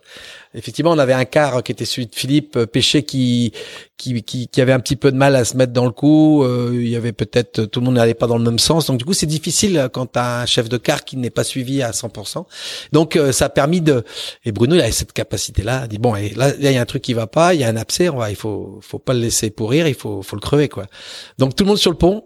Et première question, pourquoi t'es venu ici? Pof. Ah et chacun devant tout le monde. En plein record. Ouais. Bon, tu vois, les, les conditions de mer étaient, étaient bonnes, ça glissait. Il y avait donc le, le, meeting, il se fait dehors. on a le barreur qui est juste, un gars quand même au, au de côte de grand voile quand même, on sait jamais. Mais tout le monde là dans le carré, quoi. Tu vois? Et c'était top. Et finalement, pas euh... temps d'un match de rugby, quoi. Ouais. Quand il faut encadrer, quand il faut encadrer l'équipe, quoi. Et moi, j'ai trouvé ça génial. Et je connais, c'est pas Kersozon qui aurait fait ça. Hein. Olivier, je vois pas faire ça, tu vois. Mais là, Bruno, il fait ça. Eh bien, tout le monde s'est dit, bah, ok, ben, il dit, est-ce qu'il faut permuter, euh, est-ce qu'il faut permuter un gars d'un quart pour aller dans l'autre? Puis je dis, ben non, c'est tout dit. Tout le monde s'était dit, pourquoi t'es là? Qu'est-ce qui va pas? Tout le monde s'était dit devant tout le monde les choses qu'ils avaient sur le dos et surtout pourquoi ils étaient là? Donc du coup, tout le monde avait trouvé une raison euh, de continuer dans le bon sens, quoi. Parce que c'est des gros équipages. Hein, ouais, ouais, Et puis avec avec des personnalités très très des fortes. Des personnalités fortes, euh, du stress dans certains cas, parce que c'est des gros bateaux. Euh, ouais, non, c'est un enjeu, des un enjeu, gros sponsors. le, bateau, en plus, le bateau fait une première tentative. Ouais, on est on est on a eu même on a eu deux allers-retours. Hein, on a cassé le premier brillon d'une étrave. Euh, oui, oui, on a, ça s'est pas passé tout simplement. On a, on a, on a, on a eu trois départs en fait. Ouais. ouais. ouais. Avec et au, et au bout du, au bout du, bout du compte une. Et, au bout du compte, on gagne. Une giration en. En, on, on, fait en 50, 50 jours. Ben, c'était 50 jours. Ouais, c'était, on passe à 50 jours. Et on bat le record qui était donné par Olivier. Voilà. De 8 ou 8, 8 ou 9 jours, je crois, ou une huitaine quand même, ouais. Donc c'était un bon pas en avant quand même. euh, et, euh, et là, en fait, euh, deux ans après, si ma fiche est bonne, euh, t'es appelé par euh, OC Sport pour faire pour faire ta première expérience. Alors, tu as eu d'autres expériences de direction de course. Tu as eu tellement d'activités qu'on peut pas, on peut, pas te faire. Notamment ici, tu as eu des activités de, de, direction de course, de course plus euh, mm-hmm. euh, plus modeste, on va dire. Mm-hmm. Et là, c'est c'est la première fois que tu, tu deviens directeur de course d'une épreuve d'envergure. Si je Alors, euh, en 2007, en, fait, la Figaro.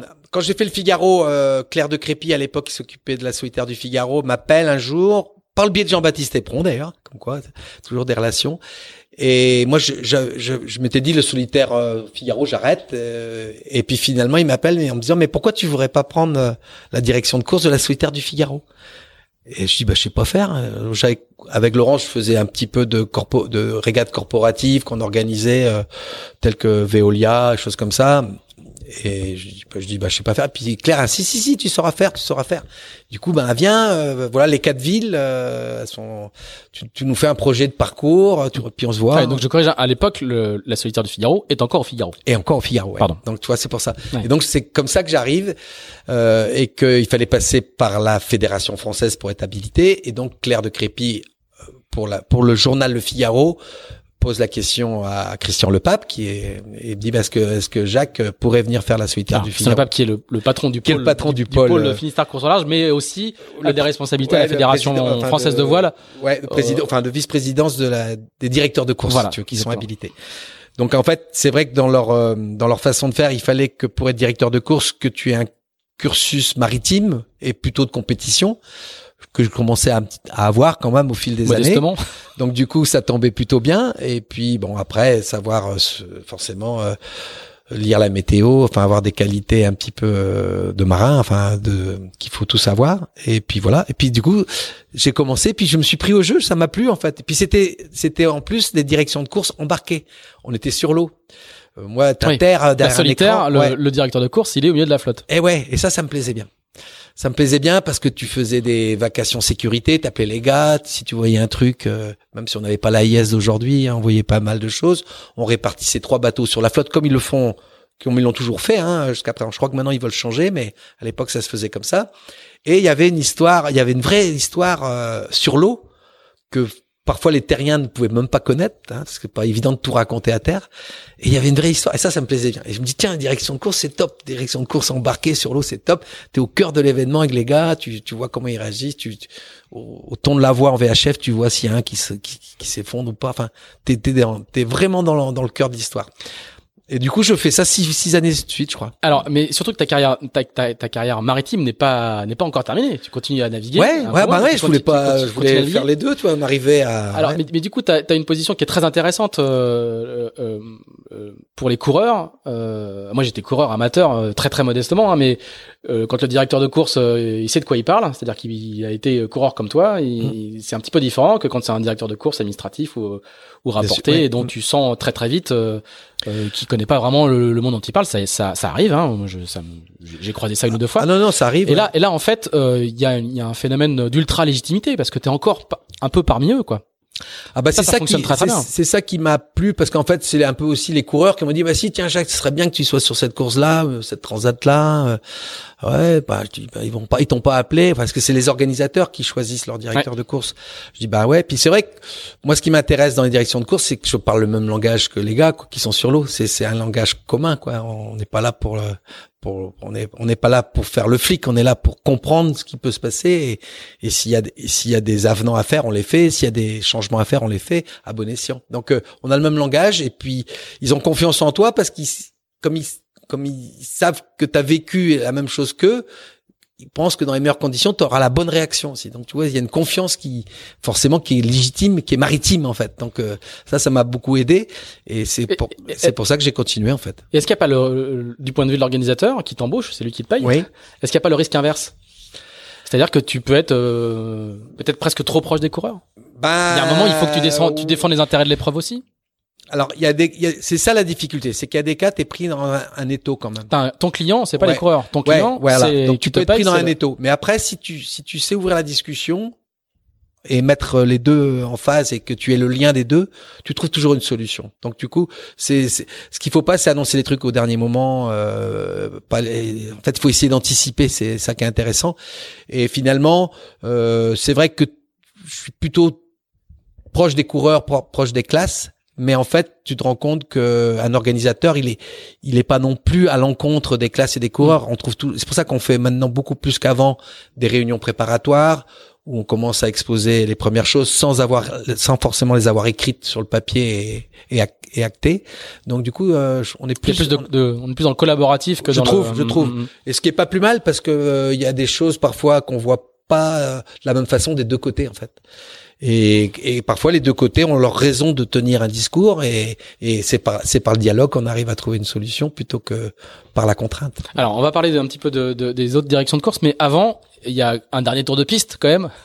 C'est pas ta, c'est pas ta tournée d'adieu, mais en Non. 2010, tu fais le, tu fais, tu fais le, un nouveau trophée Jules Verne. Ouais. Euh, cette Avec- fois avec euh, Groupama. Avec Groupama, avec et- Franck, et ouais. Là aussi avec un équipage, Ouais, c'est un- ah ouais, Un top peu, aussi. hein. maréchal- Puis un bateau, un bateau merveilleux. maréchal d'empire soviétique, euh, bordé de médailles. Ouais. Alors- non, ça c'était super. Le, Ouais. le- le bateau est légendaire. Le bateau vient de, euh, c'est celui de Francis Joyon aujourd'hui. Il Voilà. a la route du Rhum. Il a guidé trois fois la route du Rhum. Enfin, Incroyable ce bateau. Le bateau est une histoire euh, extraordinaire. Mm. Une histoire qui commence très très mal. Oui, Puisque vous avez, effectivement. vous avez une première tentative. On a un petit peu oublié que Non, on a oublié. les, grands, les grands bateaux ne naissent pas forcément euh, non, non, comme quoi. dans, la, hein. dans la Ouais. simplicité. Ouais. Et je, je veux revenir là parce que euh, dans cette période un peu euh, autour d'Orange, etc., tu fais aussi beaucoup d'images. T'es un, t'es un, un pré-médiaman avant que les médiamans arrivent. Tu t'intéresses c'est. bah, ça. écoute, c'est avec Dalton que j'ai commencé parce que personne voulait faire la, la caméra sur The Race. Et puis un jour, il y a Dalton, il me regarde, il me dit, bah, ça doit être toi. Je dis, mais je, je sais pas, je sais pas filmer. Moi. Bah, tu vas apprendre. c'est commencé comme ça. Donc, je suis allé chez Hervé Borde, euh, dans la rue, et puis il a dit, il faut pas zoomer, il faut Ok, pas. Hervé Borde qui est de, Ouais, Nefertiti. l'une des grandes boîtes de production Ouais. de la voile. Et Hervé, il- avec Fuvio, tu, tu connais Fuvio, Ouais, Qui a caméraman, chose, hein, qui est bien un connu, cadreur, euh, très cadreur connu qui a un œil exceptionnel. Il, il me prend en stage. Et puis je, je démarre comme ça. En fait, c'était le début effectivement des des, des médiamans embarqués. Ouais. Mais à l'époque, j'avais la double casquette. J'étais équipier d'avant et médiaman Voilà. en fait. Enfin, Alors oui, les médiamans étaient des équipiers et, et Tout euh, à participaient fait. à la manœuvre. Tout à fait. Alors, je veux en venir là parce que du coup, sur le premier, la première tentative de Jules Verne de Groupama 3, ouais, euh, au large de la Nouvelle-Zélande, ouais, tout à fait. assez près de la Nouvelle-Zélande, heureusement pour vous, euh, le bateau casse un flotteur, chavire, Oui, et tu nous donnes des, un témoignage incroyable. Mm. Le bateau est retourné, et les gars sortent en combinaison de survie, euh, chacun leur tour, de la coque, et toi tu filmes. mais bah oui, parce que Et vous vous marrez. bah bah ouais. Ce qui sera un petit peu reproché. Euh, Oui, presque. Mais, mais, mais, Bah, mais en, faire- en termes journalistiques, le, le, le témoignage est exceptionnel. Bah écoute, c'est vrai, c'est vrai que en fait, euh, en fait, se retourner avec un multicoque à partir où tout le monde est à l'intérieur, euh, on n'est pas, on est, on est, on n'est pas dans la misère quoi. Il flotte aussi bien à l'endroit qu'à l'envers de toute façon. Donc euh, c'est désastreux parce que le bateau, bah il est, il est, il est en épave. En plus, il avait cassé un flotteur, donc c'était relativement grave, c'est très grave en structure, mais on n'était pas, on n'était pas dans l'agonie, on n'était pas en train d'appeler nos mères quoi. Et vous étiez proche des côtes. Et on n'était pas très loin des côtes. À distance d'hélicoptère. ça limite de distance d'hélicoptère. juste à la limite. On ne savait pas euh, au moment où on se retournait tout à fait parce qu'on n'avait pas trop regardé. Mais très vite, euh, et comme on est aussi un petit peu entraîné à des situations de crise et que chacun sait ce qu'il a à faire, on sait, euh, on sait exactement. Et ça aussi, c'est la qualité des équipages et, et de la progression en sécurité, c'est que tout ce matériel, il est adapté, préparé, localisé. Donc euh, finalement, se met relativement naturellement en place euh, l'appel de détresse, euh, la façon de, de communiquer par le team manager qui appelle d'abord les familles, pardon, qui appelle et puis, puis tout ça, ça se met en place. La distance, elle était, on savait qu'on n'était pas trop loin de la Nouvelle-Zélande. À portée d'hélicoptère, on l'a su très vite. Et puis, euh, et puis l'eau était pas trop froide non plus, euh, ça allait, euh, c'était la bonne période de l'année dans ce coin-là. Mais c'est vrai qu'on on aurait chaviré deux jours après, c'était pas C'était pas la même histoire. Non, là c'était pas le discours. Mais Donc du coup, cas, effectivement, ben, quand, quand le bateau s'est retourné, euh, alors c'est c'est des c'est des minutes, c'est non, c'est des secondes qui paraissent très longues. Et du coup, une fois une, fois- une fois que t'es retourné, ben, il y a une espèce de silence quoi. T'en- T'entends que les gars dans la coque, on, on s'appelle, on dit tout le monde est là, ouais, tout le monde est à l'intérieur, ouais, c'est bon. Donc après, le principal est là. Mm. après, ben du coup, moi je dis purée, ça il faut que j'arrive à, faut que j'arrive à, à garder ce témoignage-là parce que c'est comme quelque chose qui t'arrive qu'une fois dans ta vie, j'espère. Alors du coup, je cherchais ma caméra, que je savais pas, elle avait, forcément, elle avait fait, elle avait fait une pirouette aussi la caméra. Et finalement, je la trouve. Je trouve une caméra sur les deux, deux ou trois que j'avais. Je la trouve et puis je commence à filmer. Puis, ben, comme on dit en live, quoi. Tu parles avec les gars, tu vas le voir. euh, tu... Et finalement, ça finit presque avec des grands sourires, des... parce que l'autre qui veut aller aux toilettes, il a les toilettes euh, au-dessus de la tête. Enfin, tu es obligé de rigoler, quoi. T'es- Alors que c'est un cas. Ah, puis je pense qu'il y a un, un peu de, crise. un peu de relâchement aussi. hein. Et il y a, ouais, il y a ce, ce phénomène de d'après stress qui est Ouais. euh, forcément de- des coups d'adrénaline forts. Un retournement, c'est un coup d'adrénaline aigu. Et justement, t'as besoin de ça, quoi. T'as besoin, ouh, allez, c'est bon, les gars, on est tous là. On peut rigoler, quoi. Donc du coup, tu, tu, tu sors parmi les premiers du bateau, je crois, Ouais. si je me souviens bien, hein, parce que Ouais, c'est euh, des images il y a une dizaine d'années. Ouais. Et, et, euh, et alors c'est aussi les premières fois, on les voit sur Internet et tout. Hein, Mm, mm, mm. Donc euh, je continue à filmer, en fait. Ouais, et tu vois, et on, on voit, les gars qui sortent les uns après les autres, etc. Ouais, Le- les gars sortent. Le, le témoignage, il est unique. Personne n'a jamais filmé Non, non, un bah, équipage sortant d'un bateau retourné, se préparant bah, l'élitreuillage. Et tu vas même filmer l'élitreuillage. Oui. Bah du coup, je reste. Alors on voit que euh, c'est, là, on voit que c'est moins drôle. Il faut se jeter à l'eau, Ouais. s'éloigner du bateau et tout. C'est un peu. Ouais, ouais. Donc du coup, le Coast Guard, enfin les Coast Guard, euh, ils, ils amènent un plongeur, mais il veut pas prendre la personne. euh, alors c'est ça qui était génial, ils sont vachement. Donc ils descendent un plongeur. Le plongeur nage jusqu'à chez nous. Il monte sur le trampoline pour nous pour nous expliquer comment il allait nous récupérer. Il y avait deux, il y avait trois hélicoptères quand même parce que c'était pas des gros hélicoptères. Donc il y en a, il y a eu trois en fait ou deux, trois, Et donc il nous explique voilà, on va venir vous chercher un par un, mais par contre on va pas venir vous chercher sur le trampoline parce qu'on a peur d'accrocher toujours dans le trampoline euh, quelque chose, mais à chaque fois, un par un, vous allez vous jeter à l'eau. Donc une fois qu'on a remonté l'autre, le plongeur redescend et dès qu'il est dans l'eau, vous jetez à l'eau. Et donc vachement bien organisé. Donc effectivement, je filme ça. Mhm. Et euh, donc ouais, maintenant c'est à ça ça comment Sébastien Seb Odigan d'y aller. euh, puis il y en a qui veulent amener des trucs. euh, non, faut pas prendre trop de choses. Enfin, tu vois.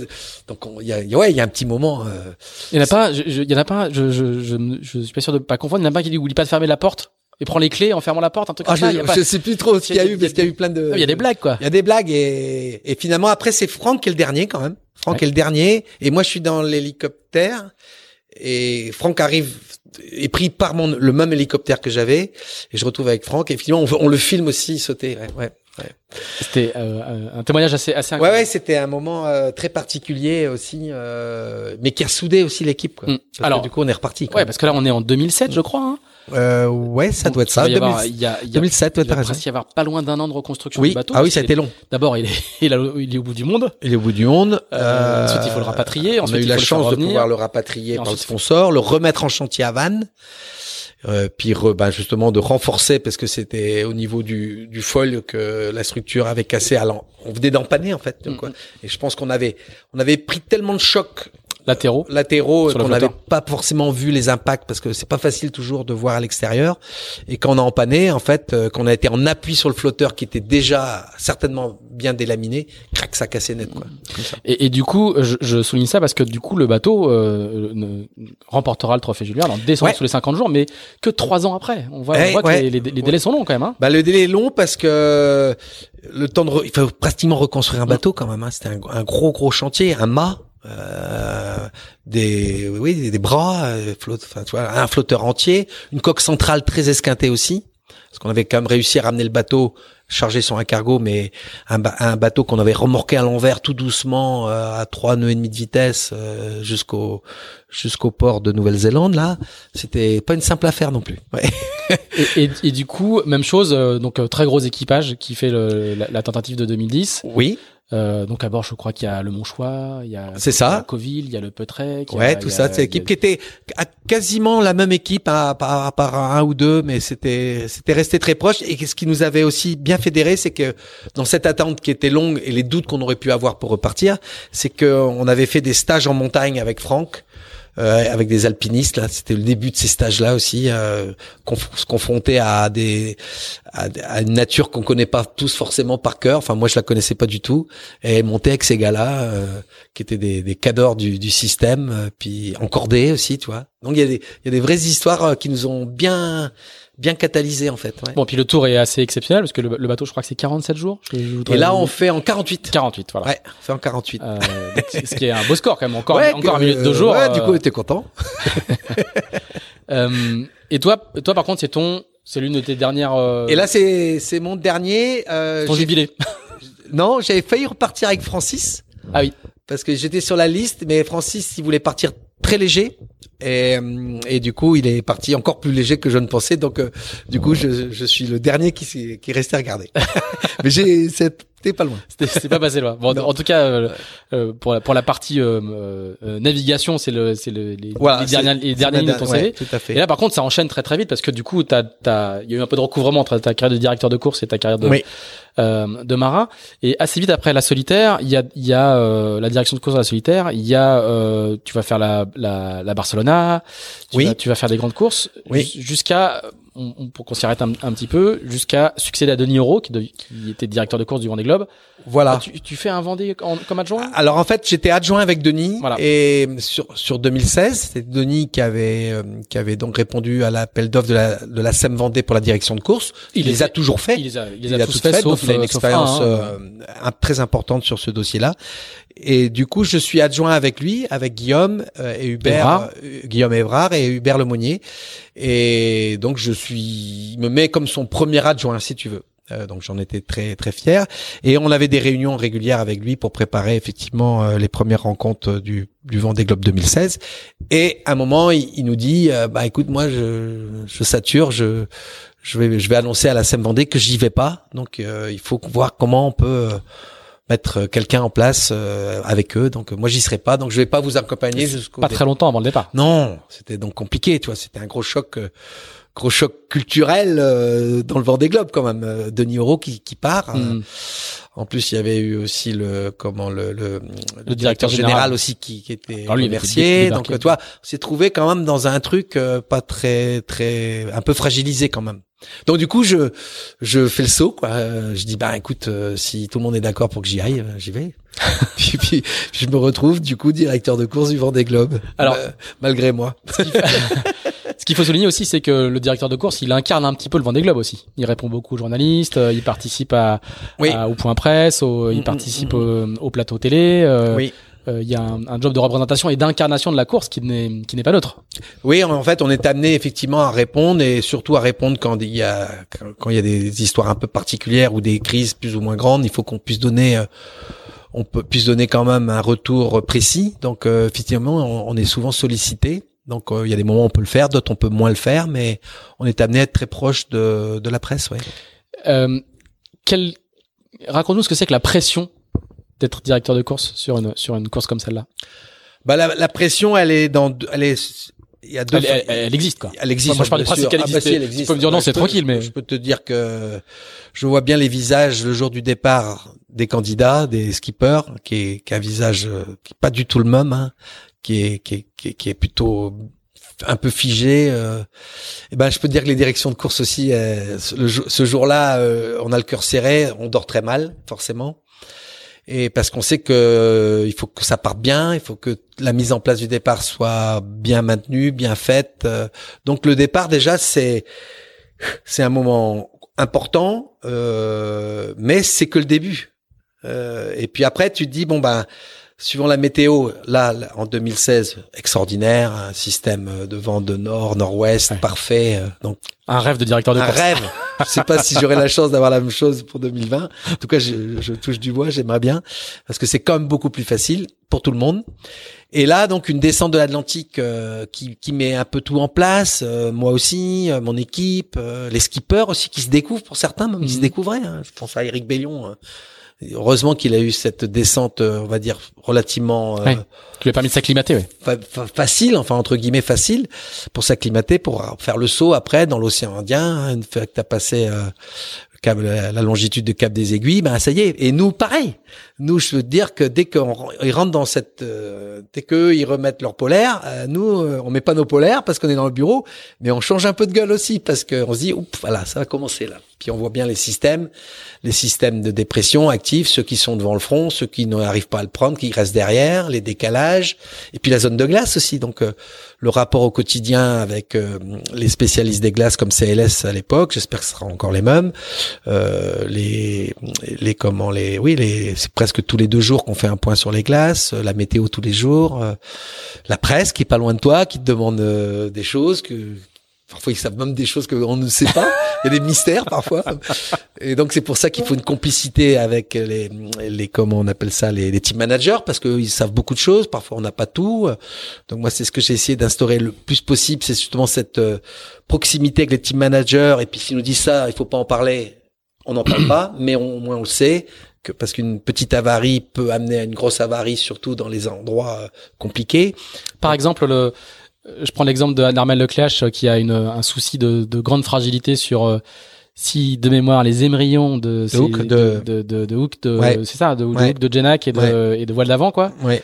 Euh, toi, t'es au courant de ça par Non. exemple? Non. Alors, j'en ai toujours un peu voulu à Ronan, mais en fait, je pense que Donc Ronan, c'est le Ronan, c'est le team manager de Banque oui, Populaire, qui j'oublie son nom de famille à l'instant, mais euh, un excellent team manager et navigant lui-même. qui a, été- qui a été l'un Ouais. l'un des grands numéros un de, de Ouais, de Banque. Populaire, de Mm. Franck Hamas également. Et, et j'ai senti un jour, je l'appelle parce que je voyais une trajectoire un peu particulière d'Armel, et je l'appelle euh, directement parce que je trouvais que ça durait un peu. Et lui était pas trop au courant parce qu'il a forcément euh, beaucoup d'adjoints euh, qui suivent le bateau en permanence. Donc, euh, comme je l'appelle directement, il était un peu surpris. Et je lui dis, mais dit, euh, pourquoi ça? Il y a un truc qui va pas. Alors, il a toujours peur du, de quelque chose de grave, des matages. Et là, j'ai senti que, euh, sans doute que sur le bateau, il y avait un truc. Et, mais je savais pas et je devais, je n'étais pas dans la confidence. Mais le fait que je l'appelle, il, il- ça l'a, j'ai- senti qu'il était très surpris, quoi. Il a, il a eu peur, quoi. En fait, je lui ai fait peur. Ouais, c'est comme quand tu vois le numéro de téléphone du directeur de course Oui. qui s'affiche sur ton, Oui, sur ton voilà. portable. je pense c'est- que je lui ai fait peur. ouais. Ouais. Et, et pareil dans l'autre sens, quand moi je vois, moi j'ai une ligne rouge, donc quand je et la ligne rouge, elle n'est qu'au concurrent. Quand je vois la ligne rouge qui sonne, waouh, à chaque fois je dis hop hop hop. Enfin, quand ça sonne déjà, c'est qu'il est à bord. Ouais. Qu'il est vivant et qu'il est Ouais, avant. parce que parfois ça sonne pas du tout et j'arrive pas à les joindre. Donc ça c'est encore plus grave. et la route est pas bonne. D'accord. Et donc du coup, du, du coup, euh, pour, l'histoire avec Bank Pop, tu, tu, tu finis par avoir l'information? Comment comment ça se Ben en fait non, ils ont ils ont bien caché ça. Alors euh, au début, je pensais que c'était des histoires plutôt de foils parce que tu vois, c'était ils étaient très peu nombreux à avoir des foils et c'était plutôt le sujet. Et en fait, l'histoire des, des de hooks euh, sous- sous-dimensionnés, si j'ai bien compris, en alliage euh, mécaniquement, euh, bah c'était ça aurait pu faire perdre la course au bateau forcément. Et non, ça j'ai jamais su. Non, j'ai jamais su. bon, après je lui en voulais pas parce que c'est pas c'était c'était pas comment dire euh, c'était pas fondamental au niveau sécurité quoi. Oui, oui. Ouais, Mm. ça aurait été quelque chose de C'était sécurité. fondamental je pour la perf et la victoire, Ouais. mais, mais pas. voilà, c'était c'était que perf. Donc du coup à la limite euh, je je je j'en ai pas voulu du tout. C'est quoi ton, ton, ton le, le plus grand stress que tu as eu sur euh, sur cette course-là? Euh, le plus grand stress Il y a, il y a- Thomas Ruyant qui nous a raconté précisément. Thomas. Ruyant, C'était- c'était très chaud, quoi. très très chaud et on, on s'appelait assez régulièrement et on avait vraiment hâte qu'il soit abrité par le relief de la côte parce que ça, soufflait de plus en plus fort et que c'est à quelques heures près ça ne le faisait plus. J'avais les Coast qui arrivaient dans l'autre sens, mais ils seraient pas arrivés à temps. Le bateau aurait très bien pu se casser en deux. Donc là, ça a été assez chaud quand même. Et Thomas, super réaction. Enfin, tu vois, là, j'ai bien aimé justement la connexion. Euh, Quito, euh, pareil, quand il appelle, euh, qui disent qu'il faut aller chercher ce qu'il y a plus de qui, euh, tu t'hallucines, quoi. Tu dis que c'est pas possible. Et coup de peau, euh, enfin comme quoi il y a toujours dans la vie aussi des coups de peau. Et coup de peau, Marion Dufresne qui était sur sa route, qui allait à Crozet, qui était pile poil sur sa longitude, euh, l'a récupéré très rapidement. Donc ça c'était une chance. Donc c'est le bateau des, des terres Ouais. australes et ah, Qui ravitaille les françaises qui, euh, ouais, qui donc, ravitaille euh, les tafs quoi. qui était qui était à moins de, à moins de 10 heures. Mm, mm. Euh, donc il a, Et il a- qui, du coup va emmener Quito pour sa tournée. Ouais, qui pareil Quito, un peu comme Bernard Stam l'avait fait. Donc euh, il y a des vraies histoires comme ça qui, qui te mettent des coups de- d'adrénaline, hein. et puis aussi des trajectoires où, où le bateau répond plus quoi. Trajectoire mauvaise, t'appelles. euh, en général, j'appelle toujours le team manager parce qu'il sait. Premier. Il me dit ouais, bah, il est en train de. Quand il me dit, je sais, il est en train de réparer un truc. Il a abattu en grand euh, la vitesse et il a roulé. Enfin, il travaille sur le vide mulet. Enfin, hop, je sais, nickel. Par contre, quand le team manager ne sait pas et que le bateau ne répond pas pendant longtemps, pendant une heure, deux heures, tu sais plus où mettre ton curseur. Est-ce qu'il faut que j'appuie sur un concurrent pour qu'il se déroute tout de suite ou pas? Tu vois, parce que c'est moi, je, moi, moi, la, la, la peur que j'ai, c'est le mec tomber à l'eau. Mm. Et en solitaire, euh, tu peux pas le détecter. Enfin, avec Mm. les pilotes d'aujourd'hui, euh, euh, tu peux être très bien en abatté et le bateau, il va tenir son abatté. Euh, façon même, les pilotes sont tellement performants aujourd'hui que c'est vachement dur de déceler euh, quelque chose. Donc euh, quand quand le- quand le quand la, la la phonie, le téléphone ou le mail ne répond plus, rien ne répond. euh, là t'es t'es là t'es pas bien quoi. Mm. C'est pour ça qu'on essaye de leur dire, mettez aussi vous de notre côté, si vous avez sur des périodes longues où vous êtes sur le pont et que vous répondez pas, prévenez soit la direction de course, c'est l'idéal, soit le team manager quoi. Ils le savent, hein, les grandes, mais c'est plutôt les, les, les- équipes plus récentes qui ont pas cette structure-là non plus. Les grosses équipes euh, fait partie Ouais, ils de sont leur- très très organisés. ouais. Mm. Mais les plus petites équipes parfois euh, oublient de se mettre dans de l'autre côté aussi. Et du coup, nous, on, s'inquiète aussi forcément à défaut quoi. Est-ce que dans, dans l'autre sens, il y a des il y a des marins euh, pour qui tu étais inquiet ou tu, tu, tu, tu te dis même malgré les systèmes de qualif, euh, pff, oh, lui ça va être chaud quoi. Ouais. Est-ce qu'il y a- et inversement des marins qui t'ont surpris par, Ah, euh, par leur progrès, par leur euh, Ah bah moi j'en ai un euh, la dernière fois. En plus tu vois j'étais comme moi j'étais bisu aussi sur ce genre de course. Bon conna- connaissant un peu le terrain de jeu, euh, je me dis purée il y a des il y a des marins ça va pas le faire du tout. Je, Tu vois je voyais Alan Roura pour pas le citer, Alan qui est un mec extraordinaire. Je le voyais à cette, dernière course événementielle mais qui est un peu le dernier rendez-vous qu'on appelle l'Azimut à Lorient. Alan, il, il était, il a même pas pu hisser ça. Si, il a dû hisser sa grand voile, mais il était pas prêt, quoi. Il, Hmm. y avait de la strate en cours. il Ah, c'est en septembre, hein, en septembre, hein, donc on est, donc on on est la- deux mois avant la, avant la grande, le grand rendez-vous quoi. Deux mois, il y avait, il y avait des gens qui étaient encore dans le composite. euh, ça, il avait jamais hissé ses voiles ou sa grand voile, il l'avait pas hissé. Enfin, et là, je m'étais dit, waouh, mais le pauvre Alan, euh, j'osais même pas lui dire, mais c'est pas raisonnable que tu partes parce que j'avais presque envie de lui dire, tu, tu peux pas partir Et comme ça. euh, aujourd'hui, tu lui dirais?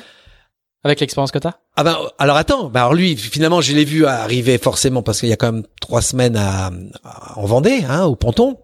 Ah pareil, il y avait cassé à clous, machin, et des gens géniaux autour du bateau. Hein.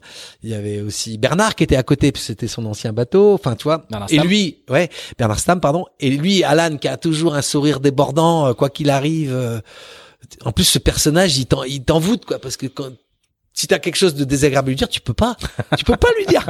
Tu t'as envie de lui dire, et puis comme il, il arrive avec un, un tel, une telle physionomie, tu dis putain, je vais attendre, je vais te dire demain.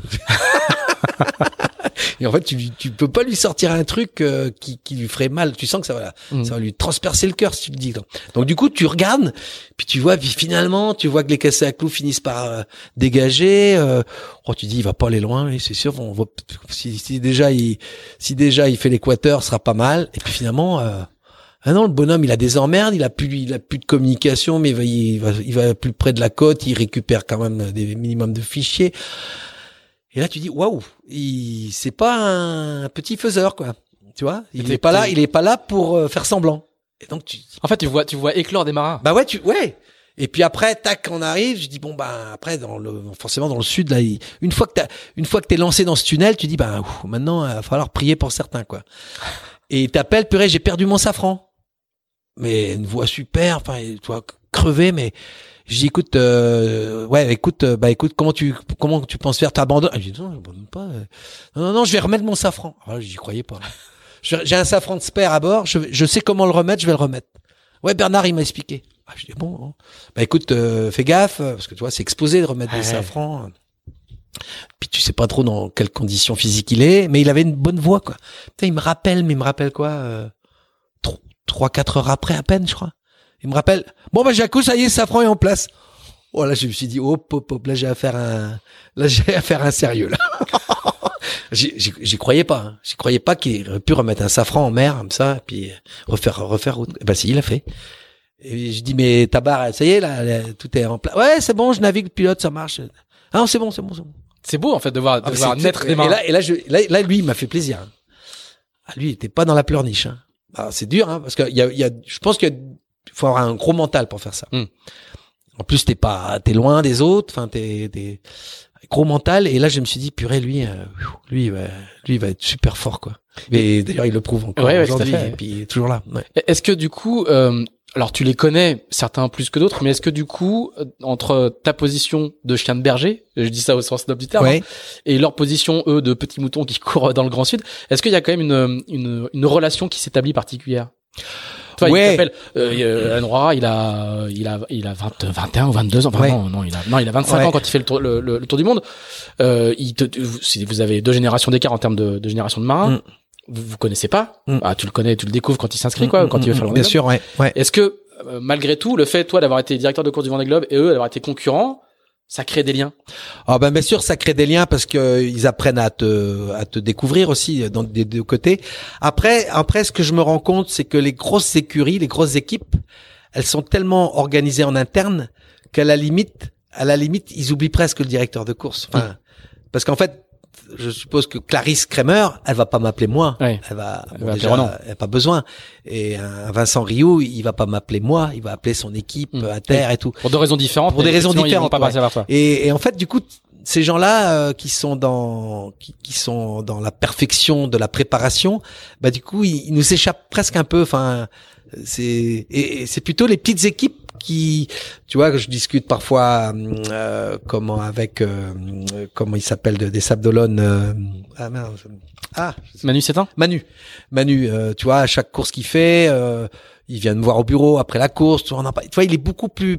Puis comment on a vécu ce passage-là, tu vois, il presque plus, presque plus, euh, comment te dire, euh, plus intime en fait. Mm. Et, alors que les autres, ils débriefent avec leurs équipes. mais ils viennent pas débriefer avec la, la direction de course. Et ce que j'ai beaucoup apprécié d'Alex Thompson, c'est qu'il est venu débriefer après, Ah oui. après sa, sa course.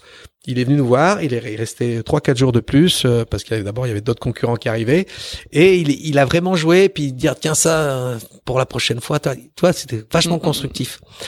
Et en fait euh, parfois ça nous manque un peu euh, cette relation là. Alors j'ai- encore deux questions et puis après on est on a on, a on approche les deux heures. euh, on Ah déjà Alors, ben voilà. J'aurais pas cru. mal. Si tu vois pas le temps passer, c'est parfait.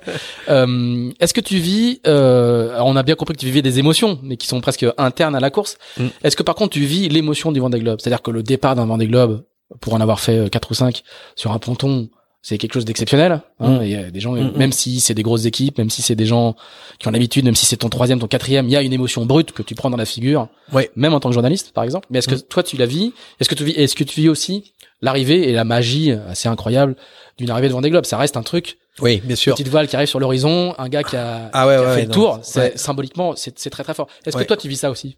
Ah oui, complètement. Je suis complètement dans l'émotion au départ. L'émotion du départ, elle est, elle est presque plus pesante parce que pour moi, c'est un compte à rebours. Tu vois, les bateaux qui doivent quitter le ponton d'honneur, ils ont quatre minutes. Je sais qu'il y a un protocole euh, avec les politiques. Il faut pas, faut pas que ça déraille. Il faut que, et en même temps, j'ai aussi euh, un port qui se vide avec la marée. Donc, tu vois, il faut que tout ça, mine de rien, euh, ça passe pour tout le monde. euh. Donc, du coup, je suis dans le protocole plus protocole terrain en fait. Et après, une fois que tous ces bateaux-là sont partis du ponton, je, je préfère ressauter dans un semi-rigide avec les autres semi-rigides de l'organisation, être au cœur du truc plutôt que me mettre sur un bateau d'officiel un peu Mhm. officiel auprès de du président ou auprès. Tu vas être sur le terrain, au milieu, au milieu, au milieu de. ouais, au milieu parce de- que c'est vrai que je, je vais pas pouvoir faire grand chose, mais au moins s'il y a quelque chose, je suis là, je suis avec eux quoi. Mm. Euh, c'est pas parce que j'ai pas confiance, au contraire, mais je préfère être là parce que être euh, à côté de celui qui va appuyer sur le coup de canon, c'est à la limite c'est c'est pas ma place, Mm. c'est pas ma place. Par contre après, une fois que je sais que tout le monde est parti, qu'il y a il y a aussi le public, il y a mine de rien, euh, il y a les bateaux qui partent, qui est ma priorité, mais s'il y a une merde sur un bateau à passagers, sur un semi-rigide, sur un truc, une personne à l'eau, il il y en a eu, tu vois, la dernière fois, une personne qui est passée au bouillon, euh, ça aurait pu très mal se passer. Chance, euh, personne ne lui est passé dessus, elle a pu être récupérée vite. Mais tu vois, ces petits trucs-là, moi, c'est mon stress du premier jour, quoi. Et une fois que les gens sont au large, que tout le monde rentre au port, qu'a priori il y a pas il y a pas d'histoire et que tu retournes dans ton bureau, là tu rentres dans la course, mais tu rentres dans un sas, quoi. Tu, c'est Ouais. un vrai sas. Quoi. un tunnel. euh, Ouais. ouais. Et là t'es autre chose. là. C'est autre chose. Ouais. Et l'arrivée? Alors l'arrivée, c'est, le la première arrivée, c'est ouais. forcément magique parce que l'arrivée pour moi, elle, est longue l'arrivée. L'arrivée, elle, elle dure, euh, elle dure, euh, elle dure Jusqu'au euh, dernier. jusqu'au dernier. et puis il faut pas le lâcher le dernier, c'est parfois le plus faible, hein, le Ouais. dernier. Et donc du coup, le premier, bah, il y a la magie du premier, euh, surtout quand il y a un second qui le talonne, euh, une arrivée magique. La météo d'arrivée aussi, ça, ça me préoccupe beaucoup parce que la ligne d'arrivée officielle, elle est quand même très Très très d'un plateau euh, peu profond où ça peut déferler, donc il peut se passer, ça pourrait se passer très mal. Donc ça aussi, il faut être capable de, de décaler euh, l'arrivée si c'est nécessaire. Donc c'est un truc qu'il faut prendre d'autant plus en compte avec le drame de la SNSM de, la, Oui, c'est ce que de cette année. On, Donc, on faut- rappelle hein, juste euh, les Ouais. sauveteurs qui ont. sauveteurs qui ont malheureusement été retournés dans, dans ces vagues-là qui C'est à cet endroit-là. Hein, c'est sur le plateau de la Nouk. Hein. c'est ça, c'est c'est cet endroit-là qui peut être très mauvais. Donc en fonction de la météo des arrivées aussi, elle peut être facile ou, ou- très délicate. Donc il faut être bien conscient de ça. Donc faut faut être un pas visionnaire, mais en tout cas, faut être dans la prévention et surtout pas faire le truc à la dernière minute, euh, amener des gens sur l'eau, euh, faire atterrir un bateau dans des vagues, euh, un gars crevé forcément, euh, qui a pas tous ses moyens, qui est content d'arriver mais qui est un peu parti, qui est un peu ailleurs forcément. Donc du coup, euh, faut, faut mettre dans la, dans la bulle de ces gens-là et essayer de faire le, le moindre, moindre faute possible. Quoi. Il faut essayer surtout de faire le moindre faute possible. On en fait toujours, mais les minimiser au maximum. Alors j'ai une dernière question parce que on va, on a beaucoup parlé du Vendée Globe, mais tu as été directeur de course de la Route du Rhum 2018. Mm.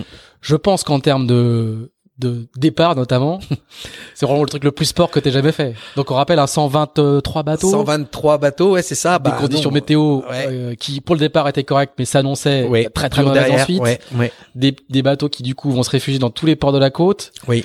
Je pense que je, me souviendrai en tant que journaliste de toute ma vie, mais toi encore plus, du briefing Oui. ouvert à la presse devant tous les concurrents. C'était mon pire briefing, celui-là. Voilà, où t'annonces quand même euh, l'apocalypse qui arrive, quoi. Ouais, ouais. Euh, co- comment comment est-ce qu'on comment est-ce qu'on vit ces moments-là? Parce que c'était c'était quelque chose de, de je pense qu'on peut pas faire plus compliqué. Beaucoup du moins étant une non. une course légendaire, Ouais. tous les médias qui te regardent, du mauvais temps, Oui. du très mauvais temps à venir, Mm. et 123 concurrents. Ouais, On non, c'était, non, non, c'était très compliqué. Après, après, il faut, faut, faut pas être tout seul pour prendre les décisions, mais il faut pas être trop nombreux non plus. Tu vois, c'est, c'est là où il faut, faut juste aller. Si t'as des gens référents que tu connais bien et j'en, j'en ai plusieurs, c'est ces gens-là que j'essaye de mettre dans la, dans la, dans la connivence ou dans pour essayer de trouver. Euh... C'est- des coureurs qui. qui Alors parfois, par- parfois coureurs, je prends des coureurs, pas forcément des coureurs qui courent d'ailleurs, Mm. où je, je, je, je pose la question à un coureur, qu'est-ce qu'est-ce qu'est-ce que si Qu'est-ce que t'en si, penses si je lançais ça comme ça, qu'est-ce que t'en penses?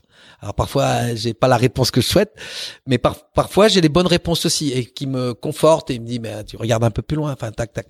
Et qu'est-ce qui arrive derrière? Enfin tu vois, et, et j'ai aussi des météorologues avec moi. Ouais. Euh, tu vois, j'ai des, gens euh, que j'apprécie beaucoup, qui, qui sont des gens performants, qui raisonnent et, et qui sont parfois aussi, euh, de, euh, qui sont aussi, qui travaillent aussi pour des coureurs, hein, surtout en multicoque où il y a le droit Au routage. au routage. Donc, euh, du coup, il y a des échanges. Mais c'est vrai que j'aime bien aller vers les coureurs, quand même, essayer de d'avoir euh, les positions de certains coureurs. Mais par contre, ce qui est difficile, c'est qu'ils n'ont pas tous la même position. Donc, il faut Mais pas non. en écouter trop. Si tu en écoutes de trop, t'es noyé par l'information et après tu n'es plus capable de prendre ta décision à toi qui est finalement ta décision. Et là, sur, sur ce départ-là de la route du Rhum, tu, tu, tu, tu fais comment? Bah, sur cette sur cette route du Rhum, effectivement, euh, je suis allé chercher, euh, questionner euh, quelques météos euh, que je connais bien, météo de la course euh, d'une part aussi, mais aussi des météos extérieurs que je connais bien, comme Christian Dumas, par exemple des gens comme ça. Euh, euh, ça m'est arrivé d'appeler une fois Michel Desjoyaux, mais pas sur la route du Rhum. Tu vois, des gens qui, qui qui ont un gros cursus et une grosse vision générale des choses. Mais là, du coup, là, sur, sur, sur cette, sur, sur celle-là, il y a, sur, sur l'édition 2018, il y a un consensus, euh, les coups de fil que tu passes, plus la météo, il y a un consensus qui guide. Ouais, alors il y a Ou ces coups de fil là, et puis j'avais aussi euh, autour de moi une super équipe en interne de la direction de course, tu vois. Euh, même si on n'a pas le même parcours, euh, c'est des gens d'expérience, un, un Le Goff, euh, un, un, Guillaume ont Mmh. Francis des Le Goff, qui est le directeur ouais, de course de la Suite. Voilà, Guillaume qui Guillaume est sur la est Transat sur. Donc on, euh, moi je, à ce moment-là, moi je fais même c'est pas parce que je suis je suis le référent de, de ce groupe-là que que je dois pas échanger avec eux. Au contraire. Du coup, Mais il y a consensus. ah ouais, il y a un consensus. Ouais, ouais, il y a un consensus. Et il y a consensus avec l'organisateur parce que, il- Et il y a aussi, il y a aussi une vision de l'organisateur parce que en l'occurrence, là, c'est aussi Sport Penduc. qui est qui, qui sur la route du Rhum n'est pas n'est pas si simple que ça parce que si tu dis que tu pars pas, les conséquences sont énormes. Euh, si tu dis que tu peux avancer le départ, c'est aussi très compliqué parce que en plus cette année-là euh, qui était à 123 bateaux, euh, ben on passe tous par des sas, euh, donc c'est une organisation euh, très compliquée. S'il faut la bousculer. Euh, le, le contexte, je sais même pas si elle est, elle est bousculable, tu vois, Hmm. tellement que c'est compliqué le Saint-Malo avec ce nombre-là de bateaux, quoi. On est arrivé, je pense, à un peu à, on est à la butée du, de ce qu'on peut faire dans Du un volume. coin comme ça. Et heureusement, j'ai de la chance qu'heureusement, j'ai pas eu une météo dans l'attente, dans l'attente de départ, si- entre les ultimes où il y a eu un, un vent de d'est nord-est très fort, mais qui était à l'abri de la de la citadelle de la ville. Tu vois, j'ai pas été obligé de les contraindre à se délocaliser aussi. Mhm. Ça aurait pu être l'inverse, tu vois. Tu vois, c'est ça tient parfois à pas grand chose. Donc il faut faut être à l'affût de toutes les circonstances et parfois tu peux pas tout pas tout prendre en compte, quoi. Donc et, et au euh, final, sur, sur ce départ-là, est-ce que tu as beaucoup de coureurs qui t'appellent? Ou qui te disent Jaco, écoute, ça va pas le faire, c'est pas raisonnable. j'ai euh. toujours les mêmes. Ah oui. J'ai toujours les mêmes parce qu'il y y a toujours des gens qui sont toujours dans c'est pas assez bien. Et puis d'autres qui disent bon, on sait que c'est pas simple, donc on va te donner un coup de main. euh, Prévois ça, prévois ci. Euh, ouais. Tu vois, il y a, y a différentes façons de, de le présenter. C'est jamais Et optimal. t'arrives à hein. être, à être, à être étanche à ces pressions-là? Bah, il faut être étanche euh, parce qu'à un moment, euh, si tu si, si tu si tu dis oui à tout, tu tu fais n'importe quoi aussi. Tu Hmm. peux pas dire oui à tout. Hmm. À un moment, non, c'est comme ça. Parce que cette phase-là, euh, moi du coup, je, j'étais au briefing, je discutais avec euh, beaucoup de coureurs, etc., Mm. etc. Et, et là, c'est une phase assez terrible parce qu'on entend tout, quoi. T'entends tout, ouais. On entend tout, on entend Ah bah ouais. chose qui bien, parmi du truc, qui dit que que c'est que ça passera, ça passera jamais, ça passera pas. Alors, Ah, le, je gars- sais. le gars en question, euh, c'est un, un météorologue hyper réputé, le, son Ouais, skipper, il, ouais. il a- il est, il est bardé de médailles. Ouais. Et puis ap- après, on croise un type qui est un amateur, on me dit non, bah écoute, on va se faire secouer, mais ça passe. Ouais, c'est- alors, c'est c'est Comment on fait pour garder la tête froide, quoi? Ouais, c'est ça. Alors, en fait, la... Ah, après, moi, je trouve qu'il faut aussi, euh, dans la course au large, il faut aussi donner euh, une, une raison au skipper aussi de se mettre euh, entre la performance et la sécurité. C'était le débat de la route du Rhum. Il faut savoir esquiver, euh, il faut savoir peut-être se relâcher dans un port. C'est ce que j'ai tout de suite essayé d'expliquer, ce qui était pas évident parce que quand tu commençais à dire que ce serait bien que vous mettiez au port après le départ. Euh, mec c'est qui celui-là? Non, mais en fait, c'est vrai. Euh, finalement, euh, moi, je pense qu'heureusement qu'on était parti dans ce créneau-là, parce qu'on a pu quand même démancher correctement. Par contre, après, euh, les plus petits bateaux, surtout la classe Rome qui est la plus fragile quelque part, mine de rien, euh, quand, quand, quand on leur a envoyé un, un avis météo euh, assez, assez poignant sur la zone, avec la mer, euh, parce qu'on voulait être sûr qu'ils aient bien savoir enfin être sûr qu'ils aient bien l'information là j'ai vu des gars qui ont appelé ben je me je ah je préfère relâcher je et tout de suite j'ai dit ben c'est bien hmm. c'est pas facile hein de dire t'es il y a moyen de passer. Tu peux pas dire ça. Alors après, il y en a qui sont plus aguerris que d'autres. Ils disent bon bah c'est un front. Euh, tu prends en classe 40 euh, comme euh, Johan. Euh, lui, il est allé à bloc à la performance quoi. Il hmm. s'est même pas posé la question quoi. Alors qu'après, t'en as d'autres. Il dit bah ouais, moi j'ai vu ton bulletin là. Euh, moi je, ça le fait pas. Je, je le sens pas. Je dis bah écoute, si tu le sens pas, va pas. Surtout pas, va pas. Rentre. C'est pas c'est pas très grave dans une vie. Pas grave. Au contraire, c'est un beau geste. Alors tu vois, c'est c'est pas facile quoi mais d'un autre côté euh, bah, je trouve qu'il faut toi les anglais sont beaucoup plus les anglais ont beaucoup moins d'état d'âme hein. t'es pas obligé de partir hein. Mmh. la ligne ouverte la ligne ouverte voilà mmh. pas obligé de partir mais au final au final à ce fameux briefing euh, euh, à Saint-Malo oui il y a pas une mouche qui vole. Non, alors moi j'avais. Il y a pas de révolte, il y a pas de questions. Non, non. Puis en plus les slides affichés sur l'écran sont, euh, terribles. Elle valait ce qu'elle valait, mais c'est vrai que et en même temps j'ai, je crois que j'ai même dit trois fois, est-ce que quelqu'un a une question Enfin, tu vois, j'ai insisté. Ouais. J'avais peur qu'il y en ait une question parce que quand t'en as une, t'en as deux, t'en as trois, et c'est parti et, en escale. Et personne. Et là, ils ont été hyper respectueux aussi. Mm. Je pense que beaucoup auraient voulu dire un truc et ils ont dit allez il y a trop de monde, il y a trop de monde, ça va partir en vrille. Et je les, je les remercie parce que c'est vrai, c'est facile à foutre une salle en vrille. En deux secondes, c'est facile. Et ça, ça, je pensais aussi du respect. Et c'est peut-être aussi euh, une chance que j'ai euh, avec ces gars-là, peut-être pas avec l'unanimité, mais au moins avec un gros noyau. Ouais. Bon, bah écoute, on va te souhaiter un départ devant des globes un petit peu plus calme. J'espère. Euh, hein, avec du nord-est, mer bah, plate, grand soleil. si je peux avoir la même chose, ah. j'en demande pas plus. 20, 20 salons dans le golf. euh, la descente du Portugal, c'est le Alizé portugais, et puis euh, au Canaries en 4-5 jours. Hein. Ouais, ça, serait, parfait. Ça serait, ça, serait, le, le meilleur, la meilleure chose qu'on puisse souhaiter à, aux coureurs et à ceux qui regardent à terre. Bon, Jacques, merci beaucoup. Merci de nous avoir accueillis pour ce, ce 14e numéro euh, d'Into the Wind. Euh, on a encore euh, dépassé les deux heures, tu vois. On est incroyable. J'ai pas vu passer. Ben voilà, ben c'est un, un, très bon signe. Moi non plus, j'ai pas, pas vu passer le temps. Le soleil commence à décliner dans, dans tes très très beaux, très très beaux euh, bureaux. Euh, si vous avez apprécié ce podcast, comme je l'espère et comme je m'en inquiète à chaque fois, mais comme je l'espère toujours, n'hésitez pas à mettre 5 étoiles en particulier sur iTunes, c'est important pour le référencement. Et on se retrouve euh, prochainement pour un nouvel épisode. Et chose rare, je sais qui est le prochain invité. Et je pense qu'on reparlera euh, effectivement de Vendée Globe et on devrait reparler euh, d'une aventure, euh, d'une aventure qui s'est plutôt bien terminée dans le Vendée Globe. Voilà, je vous laisse découvrir ça dans les dans les prochaines semaines. Ça va d'ailleurs arriver un peu plus vite que d'habitude. Voilà, Jacques, merci beaucoup. À bientôt. Merci Pierre-Yves, c'était super. Salut.